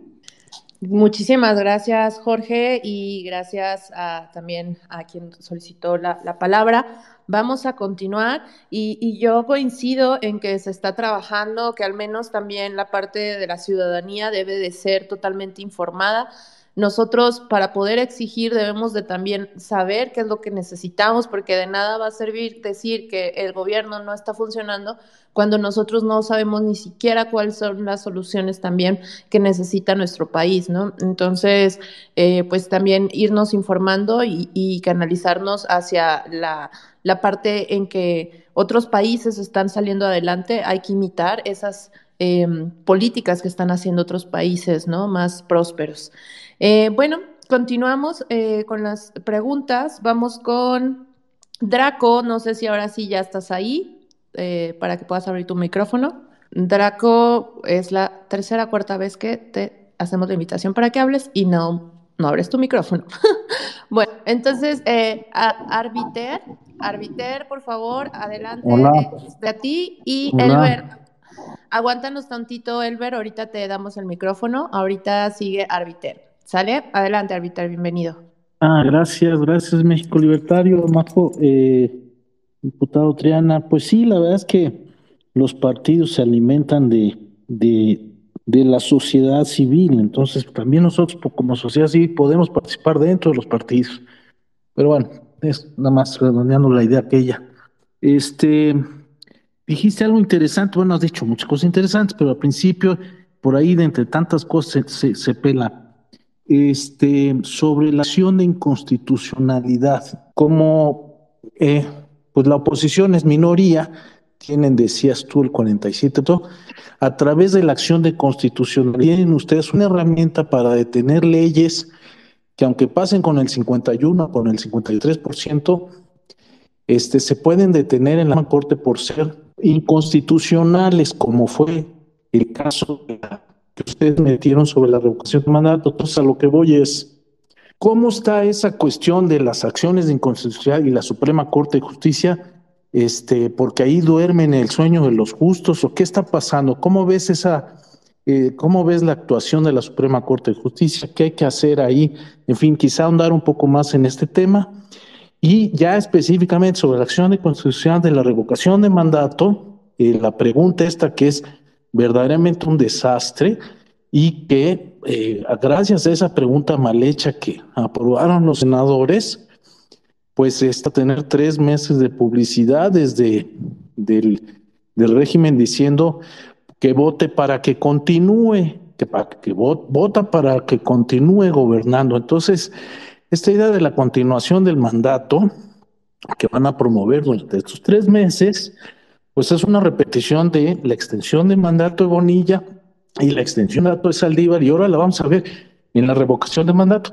Ese es el peligro de la revocación de mandato, que están metiendo una idea, según ellos, democrática de promover la continuación del mandato. En fin, ahí también me gustaría saber tu opinión. Gracias. Pues mira, eh, han sido varios los intentos que ha hecho el presidente por eh, eh, tripular la Suprema Corte de Justicia. Al principio del sexenio emprendió una campaña feroz para que se bajaran el sueldo los ministros y no pudo, no pudo porque se requiere una reforma constitucional que no se atrevió a presentar. Quería que de manera voluntaria los ministros se bajaran el sueldo por debajo de la línea de lo que él percibe y no se pudo. Eh, eh, atacó a la Corte eh, en su momento hasta que logró la simpatía de, Saldívar, del presidente de la Corte. tiene por lo menos cuatro ministros, en realidad son tres, pero bueno, propuso a cuatro, cuatro ministros que, le, que, le, responden o que en teoría deberían de responderle. La última de ellas fue designada hace escasamente mes y medio. Eh, eh, y bueno, pues eh, la, Corte en este sexenio ha dado una de cal por, por dos de arena. hay que ser justos en esto. Sí ha habido decisiones muy controvertidas donde no se comprometen y donde no quieren pues, tomar una partida eh, eh, eh, apegada estrictamente a la ley, como es en el caso que tú mencionas de la pregunta de la revocación del, del mandato, donde construyeron una, bueno, perdón, de la pregunta sobre la consulta mal llamada, consulta de juicio a expresidentes, y donde pues se presentó una, una pregunta que fue un galimatías, una cosa muy abstracta, extraña, rarísima, y, y, bueno, esto fue por darle la razón al presidente o no pelearse con él. Eh, eh, y también han hecho algunas otras, eh, han tenido algunas agencias que, que, me parece que son firmes y que son positivas, pues como simplemente la que mencionaba yo hace un momento de echar para atrás las reformas a la ley de la industria eléctrica en enero del año pasado. Entonces, pues es paso a paso como ha intentado apoderarse. Preocupémonos el día que López Obrador tenga el control de los siete. Ahora, sí creo que hay una letarga en estas acciones de inconstitucionalidad. Nosotros estamos haciendo el trabajo de cabildeo en la Corte con los ministros para que se resuelvan lo más pronto posible, eh, porque sí creo que se han dilatado muchísimo y pues urge que salgan adelante y va, a estar a prueba la Corte una vez más incluyendo a, los ministros que ha, que ha, propuesto directamente el presidente. Y sobre la revocación de mandato y la acción de constitucionalidad. Pues mira, pues allí, esa, esa acción de constitucionalidad allí está en firme. Son dos acciones de inconstitucionalidad. Una es directamente eh, eh, sobre eh, la, pregunta y otra tiene que ver con la ley de revocación del mandato como tal. Entonces, pues se tiene que resolver esto. Esto se tiene que resolver antes de que se lleve a cabo este ejercicio. y recordemos también que el INE ya dijo en su momento, pues eh, yo no tengo recursos para poder eh, llevar a cabo este ejercicio de revocación, eh, y, la Corte le dijo, pues, pues a ver cómo le haces, ¿no? Pero luego vino una resolución del Tribunal Electoral que, que también instó al Tribunal Electoral para, para dotar, perdón, a la Secretaría de, Hacienda para dotarle recursos. En fin, es, es, un rompecabezas el tema de la revocación y se va a tener que resolver, yo que a más tardar en el mes de marzo, ¿no? Vamos a esperar, vamos a empujar y repito, estamos haciendo el trabajo de cabildeo con los ministros, eh, pues de la manera como tiene que hacerse. Muy bien, pues muchas gracias, Jorge. Gracias, Arbiter, y gracias, Jorge. Continuamos. ¿Cómo andamos de tiempo, Jorge? Tú dinos, ¿cuántas preguntas más te avientas? Pues mira, eh, quizás una ronda más, ya, ya van a dar la noche, quizás una, una, una ronda más de, tres preguntas, veo que hay dos por ahí pendientes, pero si nos echamos tres no tengo ningún problema. Órale, va. Entonces una, una tercera, eh, de los que tienen el micrófono abierto, vayan levantando la mano para saber que eh, pues les les ya tienen su pregunta lista, ¿sale? Entonces, eh, pues nos ya lleva rato esperando por ahí a Choque y Gina. Entonces, vamos primero con Gina y luego con Choque Y después, eh, por ahí, por favor, vayan levantando la mano el que siga. Adelante. Gina. Muchísimas gracias. Buenas noches. Hola Jorge, ¿cómo estás? Habla Gina Farfán de Coyoacán. Oye, pues yo estoy muy molesta y quiero hacértelo muy patente. Eh, no es posible que Santiago Krill se arrogue la, representación en, solamente con un nombramiento y un voto de Marco Cortés. Ah, ¿Qué está haciendo llegar con, con el secretario de Gobernación? Discúlpame, de verdad, ahorita sí ya yo estoy muy molesta por esa situación. Eh, tú eres un, diputado impecable, has seguido tu trayectoria, como tú sabes, nos conocemos desde hace muchos años y yo sé que tú eres un hombre correcto, un hombre impecable, un hombre quejado mucho por la ciudadanía y al mismo tiempo estamos viendo eso dentro de Acción Nacional. ¿Qué tienen que ir a platicar cuando una y otra vez nos ha atacado este gobierno de Morena, particularmente López Obrador, desde que era el PRD y desde que era el PRI, desde que ha sido toda su historia, nos odia profundamente y todavía nosotros vamos a ir a pedirle un diálogo? Un diálogo que más bien suena como a perdónenme mis pecados, y a ver cómo le hacemos para sacar una reforma eléctrica que va en contra de los mejores intereses de la nación. Verdaderamente eso sí me indigna, Jorge, y yo espero que a ti también te indigne y que indigne a muchos panistas y que levanten la voz y que digan no es posible que Acción Nacional esté llegando a esos extremos en aras de, de un diputado plurinominal que solamente tuvo un voto que fue el de Marco Cortés. Primero eso. Y lo segundo, bueno, quería yo comentarte, por supuesto que la sociedad civil es importantísima y yo tengo una asociación, como tú lo sabes, desde hace años. Hay otras asociaciones, muchísimas asociaciones, y yo creo que todas son valiosas, todas aportan. Nada más recordemos que los partidos políticos son los que tienen un, son, para empezar, son los representantes legales del pueblo ante el Congreso en el caso de los diputados y de los senadores. Pero además están pagados con los recursos públicos de toda la nación. No se vale tampoco, creo yo, decir, bueno, pues a ver la sociedad civil que haga y que torne. Nosotros no tenemos recursos. Todo lo hacemos, pues ahora sí que de forma voluntaria y yo creo que así debe ser además, con conciencia cívica y con amor por México. Pero los que sí están pagados y los que viven de ello y los que son políticos profesionales están doble o triplemente obligados, no solamente por ley, sino por una cuestión moral. Hasta ahí mi comentario, te agradezco mucho tu respuesta y muy buenas noches. Muchas gracias, Gina. Pues mira, efectivamente se ha abierto una, una línea de diálogo con la Secretaría de Gobernación, no con la Presidencia de la República, porque el presidente de la República, eh, cuando llegó solicitud de diálogo de Santiago Krill, convenientemente la bateó hacia, hacia, eh, hacia la Secretaría de Gobernación. Y, bueno, pues eh, si me preguntas mi opinión muy personal, yo creo que no vamos a obtener absolutamente nada de ese diálogo que se está llevando a cabo. Yo creo que hay posiciones irreconciliables. Yo creo que difícilmente se puede llegar a algún acuerdo cuando por la mañana te sientas con el secretario de Gobernación, pero minutos antes, y digo antes porque la mañanera es más temprano, todo el presidente de la República, como tú bien apuntas. Entonces, bueno, entre insultos no puede haber diálogo, ¿no? Eh, eh, pero bueno, pues eh, también creo que el canal se tiene que agotar. No tengo la menor duda, Gina, que se va a agotar muy pronto, porque pues eh, por ejemplo, mm, tú, pusiste el ejemplo eh, y, yo lo retomo de la reforma eléctrica. En el tema de la reforma eléctrica, yo no veo a qué acuerdo se pueda llegar.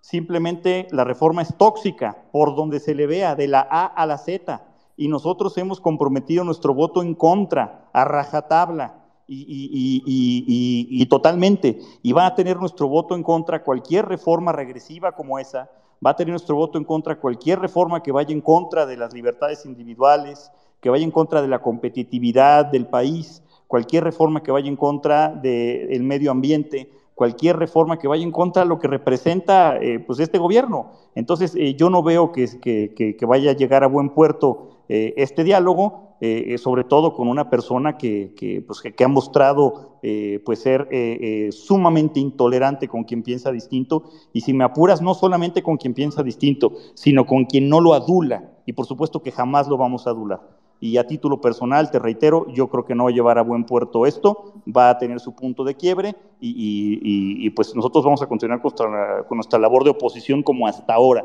No va a variar absolutamente nada y seremos críticos cuando tengamos que serlo y tan, y, tan puntillosos como tengamos que serlo, independientemente que haya una mesa de diálogo en Bucareli. Gracias, Jorge, y gracias, Gina. Este, tratemos, al final de cuentas, de, seguir dando estos espacios en los que tengamos este acercamiento con, nuestros representantes y efectivamente hacerles llegar nuestras inquietudes y preocupaciones. Eh, sabemos que a través del diálogo es donde se resuelven mejor las cosas entre, entre seres humanos. Eh, vamos con la siguiente sería a choque. Eh, el, Elber, disculpa, eh, ¿podrías cerrar tu micrófono? Eh, si no, igual voy a ir quitando micrófonos a los que ya no van a alcanzar a hablar. Eh, a Choque, adelante, bienvenido. Gracias, buenas noches, Jorge eh, y todos. yo, yo creo que así como a AMLO le están faltando tamaños para dirigir al país, a Marco Cortés este, le queda grande la dirigencia del partido, necesitamos cambiarlo para tener una posición sólida y este, pues que, trabaje en conjunto con los otros partidos. ¿Tú qué opinas? Mira, eh, yo creo que tenemos un gobierno tan indolente, tenemos un gobierno tan autoritario, tenemos un gobierno tan narcisista y tan destructivo y tan tóxico que es momento de rescatar al país y no de rescatar a los partidos políticos. ¿A qué? Eh, eh, lo que tenemos que ver es cómo le ganamos a Morena. Eh, eh, lo que tenemos que ver es cómo eh, dejamos, perdón, evitamos que sigan acumulando poder. Después vemos cómo nos organizamos nosotros. O sea, el PAN, te juro, de verdad que es lo menos importante en este momento. Lo más importante es el país. y, con los instrumentos y los elementos que tengamos vamos a sacarlo adelante.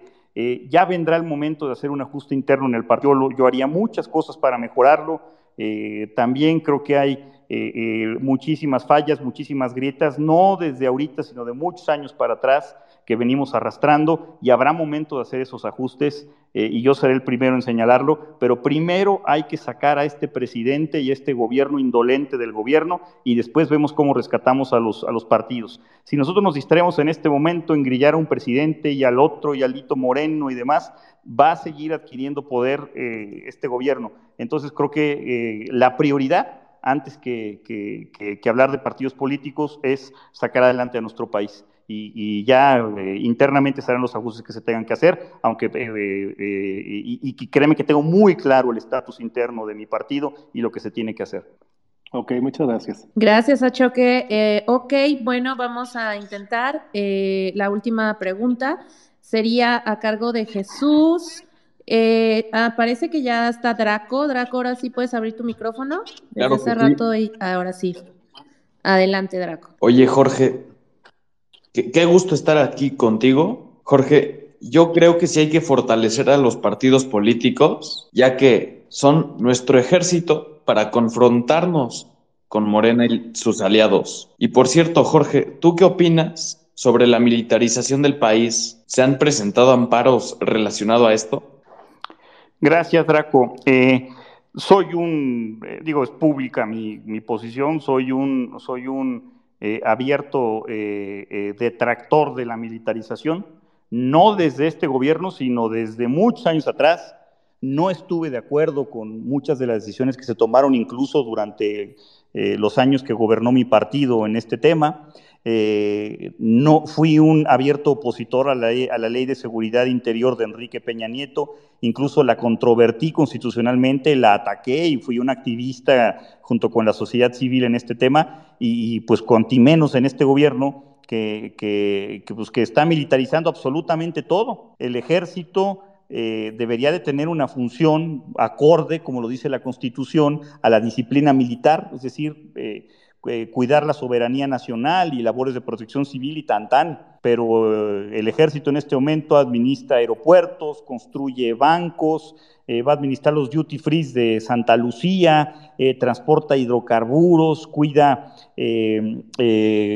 puertos, cuida aduanas, pues nada más falta que los pongan a vender tacos los domingos, ¿no? Hacen absolutamente todo menos lo que tienen que hacer. Entonces sí me parece, sí me parece que hay que frenarlo por completo. Eh, adelanto también que estamos eh, eh, preparando una contrarreforma a lo que pretende el presidente de la República, que es incorporar formalmente a la Guardia Nacional, a la Sedena, y, yo creo y, también tengo la idea y la firme convicción de que tenemos que fortalecer a los cuerpos de seguridad de carácter civil, no militar, que tenemos que obligar a los gobiernos estatales y a los gobiernos municipales a que tengan policías modernas, eh, bien capacitadas, con buenos controles de confianza, y hay que darles recursos para ello, porque están en un estado de confort y de comunidad eh, y de comodidad enorme, donde dicen, pues yo para qué le meto dinero a mis policías si la chamba me la hace el ejército y la marina. Entonces, bueno, pues necesitamos fortalecer eh, los cuerpos de seguridad de carácter civil, porque la militarización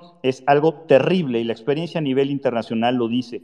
Milímetro que gana la milicia es un milímetro que ya no retrocede. El daño que le echa este presidente militarizando al país es un daño que en muchos casos va a ser irreversible y lo vamos a ver en los próximos años. Muchas gracias, Jorge. Eh, y Draco, muchas gracias. Jorge, eh, tenemos eh, dos eh, hablantes que están solicitando la voz. Eh, ¿Te avientas las últimas dos preguntas para antes de las 11? o, nos, o nos echamos las dos, venga. Eso. Vamos entonces con Jesús y luego con Eduardo. Adelante, Jesús. Mm, no te escuchamos, Jesús. Creo bueno, que bueno. no. Ahí está. Bueno, Adelante, ¿ya? Jesús. Ah, ok. Este, buenas noches, gracias Jorge. Este, yo voy a ir un, voy a hacer una, un comentario un poco contrario a lo que he escuchado. Eh, yo la verdad, este, no me identifico con ningún partido y estoy de hecho en contra con prácticamente todo lo que se ha estado viendo actualmente. Ah, Obviamente han habido cosas buenas, ¿no? Hay cosas malas, pero es, siento que uno de los problemas que hay en la actualidad es que más que nada con el PAN y con el PRI y todos ellos, es que no tienen claro una identidad, como no tienen como una, como un, en vez de proponer, solamente, solamente eh, se están, solamente dan este, noticias de ataque y, de- y dan esa imagen en los medios y todo, como que solamente están en contra, como que no tienen una visión clara. Este, hay cosas que, que sí quieren y que no, o sea que falta propuestas. Y más que nada, siento que es importante, hablando aquí ya no de lo que es este, el libertarianismo y todo eso, ¿no? El liberalismo, pues hacer propuestas que tengan que ver con eso, ¿no? Por ejemplo, este, ¿qué se va a hacer con el déficit fiscal? ¿Cómo hacer para reducir el poder del Estado? ¿Cómo, como bien hablaban este, anteriormente, que poco el, lo que es la fuerza militar este, sea independiente al Estado, pero de una manera que nos dé seguridad a la ciudadanía, ¿no? Y, y- y una fuerza civil también independiente y que rinda cuentas, que es lo importante, porque eso es importante en lo que es, este, en lo que es un, en un Estado, ¿no? democrático y libre. Y, este, y pues prácticamente eso sería todo, serían mis comentarios. Más que nada, ¿cómo ustedes, qué propuesta legislativa, hablando de eso, harían para reducir el gasto público y que empiece, este, pues que sea más claro, ¿no? Gracias. Eh, mira, bueno, a ver, primero me permito diferir de lo que dijiste de que no hay propuestas, porque eh, simplemente en este espacio en el que estoy hablando he dado, híjole, cinco o seis propuestas eh, sobre el nombramiento de el titular de la Auditoría Superior de la Federación, eh, sobre eh, el destino de los subejercicios, sobre el, el, uso de las instituciones de procuración de justicia con fines políticos. la última que di tenía que ver con el tema de la militarización, de fortalecer los cuerpos de seguridad de carácter civil y no militar, y son las que me acuerdo, pero he dado muchísimas. Y todas esas vienen en una agenda legislativa que nosotros estamos eh, eh, construyendo y proponiendo constantemente. Quizás el problema sea de comunicación, ¿no? Y, de, las, eh, y vaya, y, del momento que estamos viviendo, donde también pues, los medios de comunicación no, no, no, no, no, no tienen la apertura que nosotros quisiéramos. pero propuestas hay y las hay de, de sobra, ¿no? y mira, ¿Cómo reducir el gasto público? Caray, eh, mira, cuando empezó el sexenio, si en algo yo coincidía, o quizá lo único en lo que yo coincidía con Andrés Manuel López Obrador, era en el tema de la austeridad. Yo soy un convencido de que se tiene que reducir el gasto público. muchos no lo saben, pero el 82% del gasto público en este país se va a gasto corriente, es decir, a las plumas, a los carros, a los viajes, a las secretarias, a los sueldos, etcétera. Y, y escasamente el 18% se va a gasto de inversión. El problema es que la austeridad en este gobierno eh, ha sido malentendida. Eh, eh, no es una austeridad lo que estamos viendo. El gasto corriente se recorta para dárselo a más gasto corriente. ¿De qué sirve que le quites dinero al café y a las galletas si lo vas a mandar a regalar con fines electorales? Si lo vas a mandar a los servidores de la nación o lo vas a mandar a los programas electoreros del presidente. Entonces, ese es el verdadero problema. Eh, los recortes presupuestales para reducir el gasto público se hacen machete y no se hacen con bisturí, que es como se tienen que hacer. Yo desaparecería muchísimas dependencias gubernamentales que no tienen razón de existir. Una Comisión Nacional de Salarios Mínimos, una Comisión Nacional de Libros de Texto gratuitos. Híjole, me podría quedar toda la noche haciéndolo creo que una hora nacional que nadie escucha, vaya, híjole, por todos lados. La oficina presidencial de López Obrador del béisbol, que ya nos costó 3 mil millones de pesos, eh, es una respuesta muy amplia. Creo que habría que hacer un ejercicio eh, eh, minucioso, pero creo que el gasto público no se ha reducido en nada, simplemente ha cambiado de mano.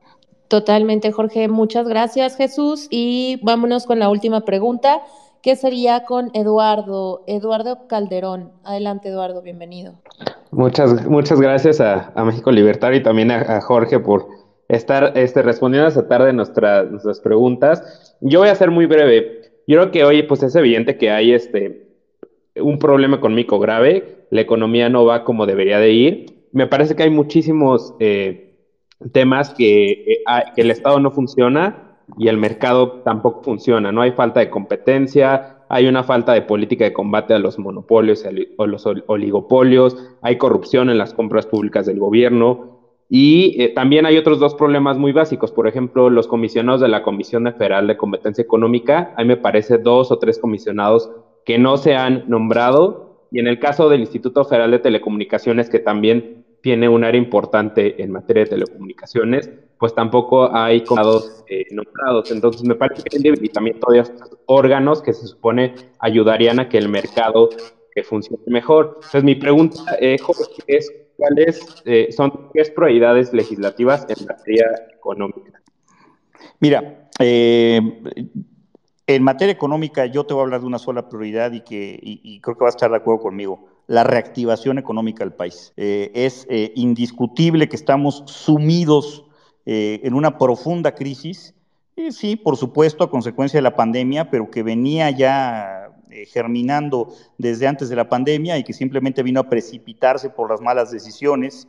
Estamos cayendo en cuanto a inversión, estamos cayendo en generación de empleos, eh, estamos recuperándonos de manera completamente aletargada y, desventajosa con respecto a otros países en el mundo. No hay medidas contracíclicas. México es uno de los países en el mundo que menos medidas contracíclicas tomó con la pandemia.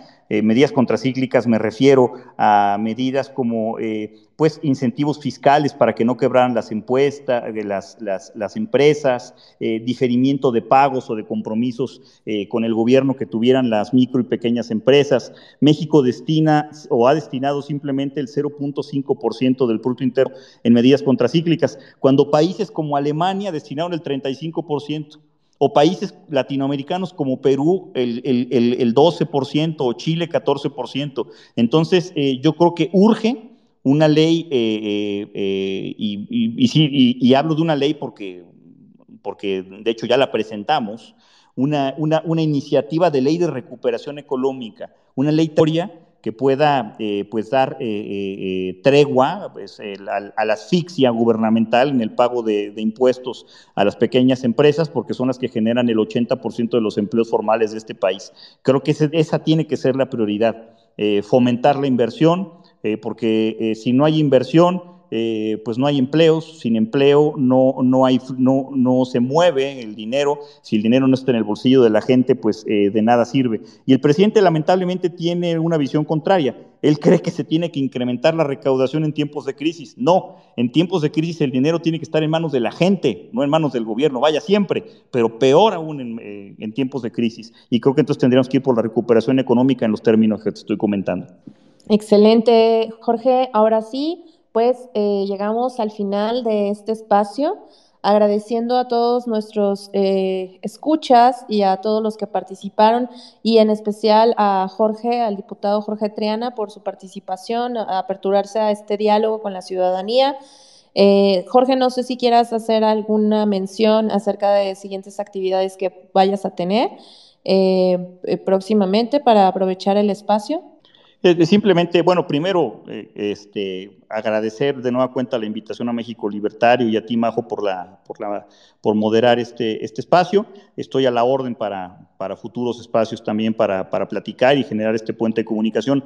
Y invitarles eh, a todas, eh, y, invitarlos a todos a que estén pendientes del Parlamento abierto en materia de la contrarreforma eléctrica, porque eh, eh, cierto es, nos ha fallado la comunicación, que la gente sepa de qué se trata, ahí vamos a poder contrastar ideas, esto empieza el día lunes, estén pendientes, no quiere decir que tengan que ver 53 eh, horas el canal del Congreso, no lo hagan, por favor, pero sí estén pendientes de las conclusiones, estén pendientes de lo que ahí se diga, estén pendientes del contraste de las ideas, porque ustedes pueden ser una caja de resonancia muy importante a futuro. Perfecto, Jorge. Pues ahí está la invitación para todos. Agradeciendo de nuevo que eh, la, apertura del diputado Jorge Triana a participar en estos espacios. Estén pendientes de los siguientes espacios. La siguiente semana tendremos el tema del salario mínimo, si realmente es una buena opción, eh, como nos lo hacen ver ah, el actual gobierno. E igual visiten la página de México Libertario, www.mexicolibertario.org y pues que, invitarlos a que conozcan las ideas de la libertad para que podamos eh, realmente exigir eh, un país con más libertad para los individuos. Y de nuevo, Jorge, muchas gracias también por ser un difusor de estas ideas libertarias. Que pasen una bella noche y que viva la libertad. Hasta la próxima.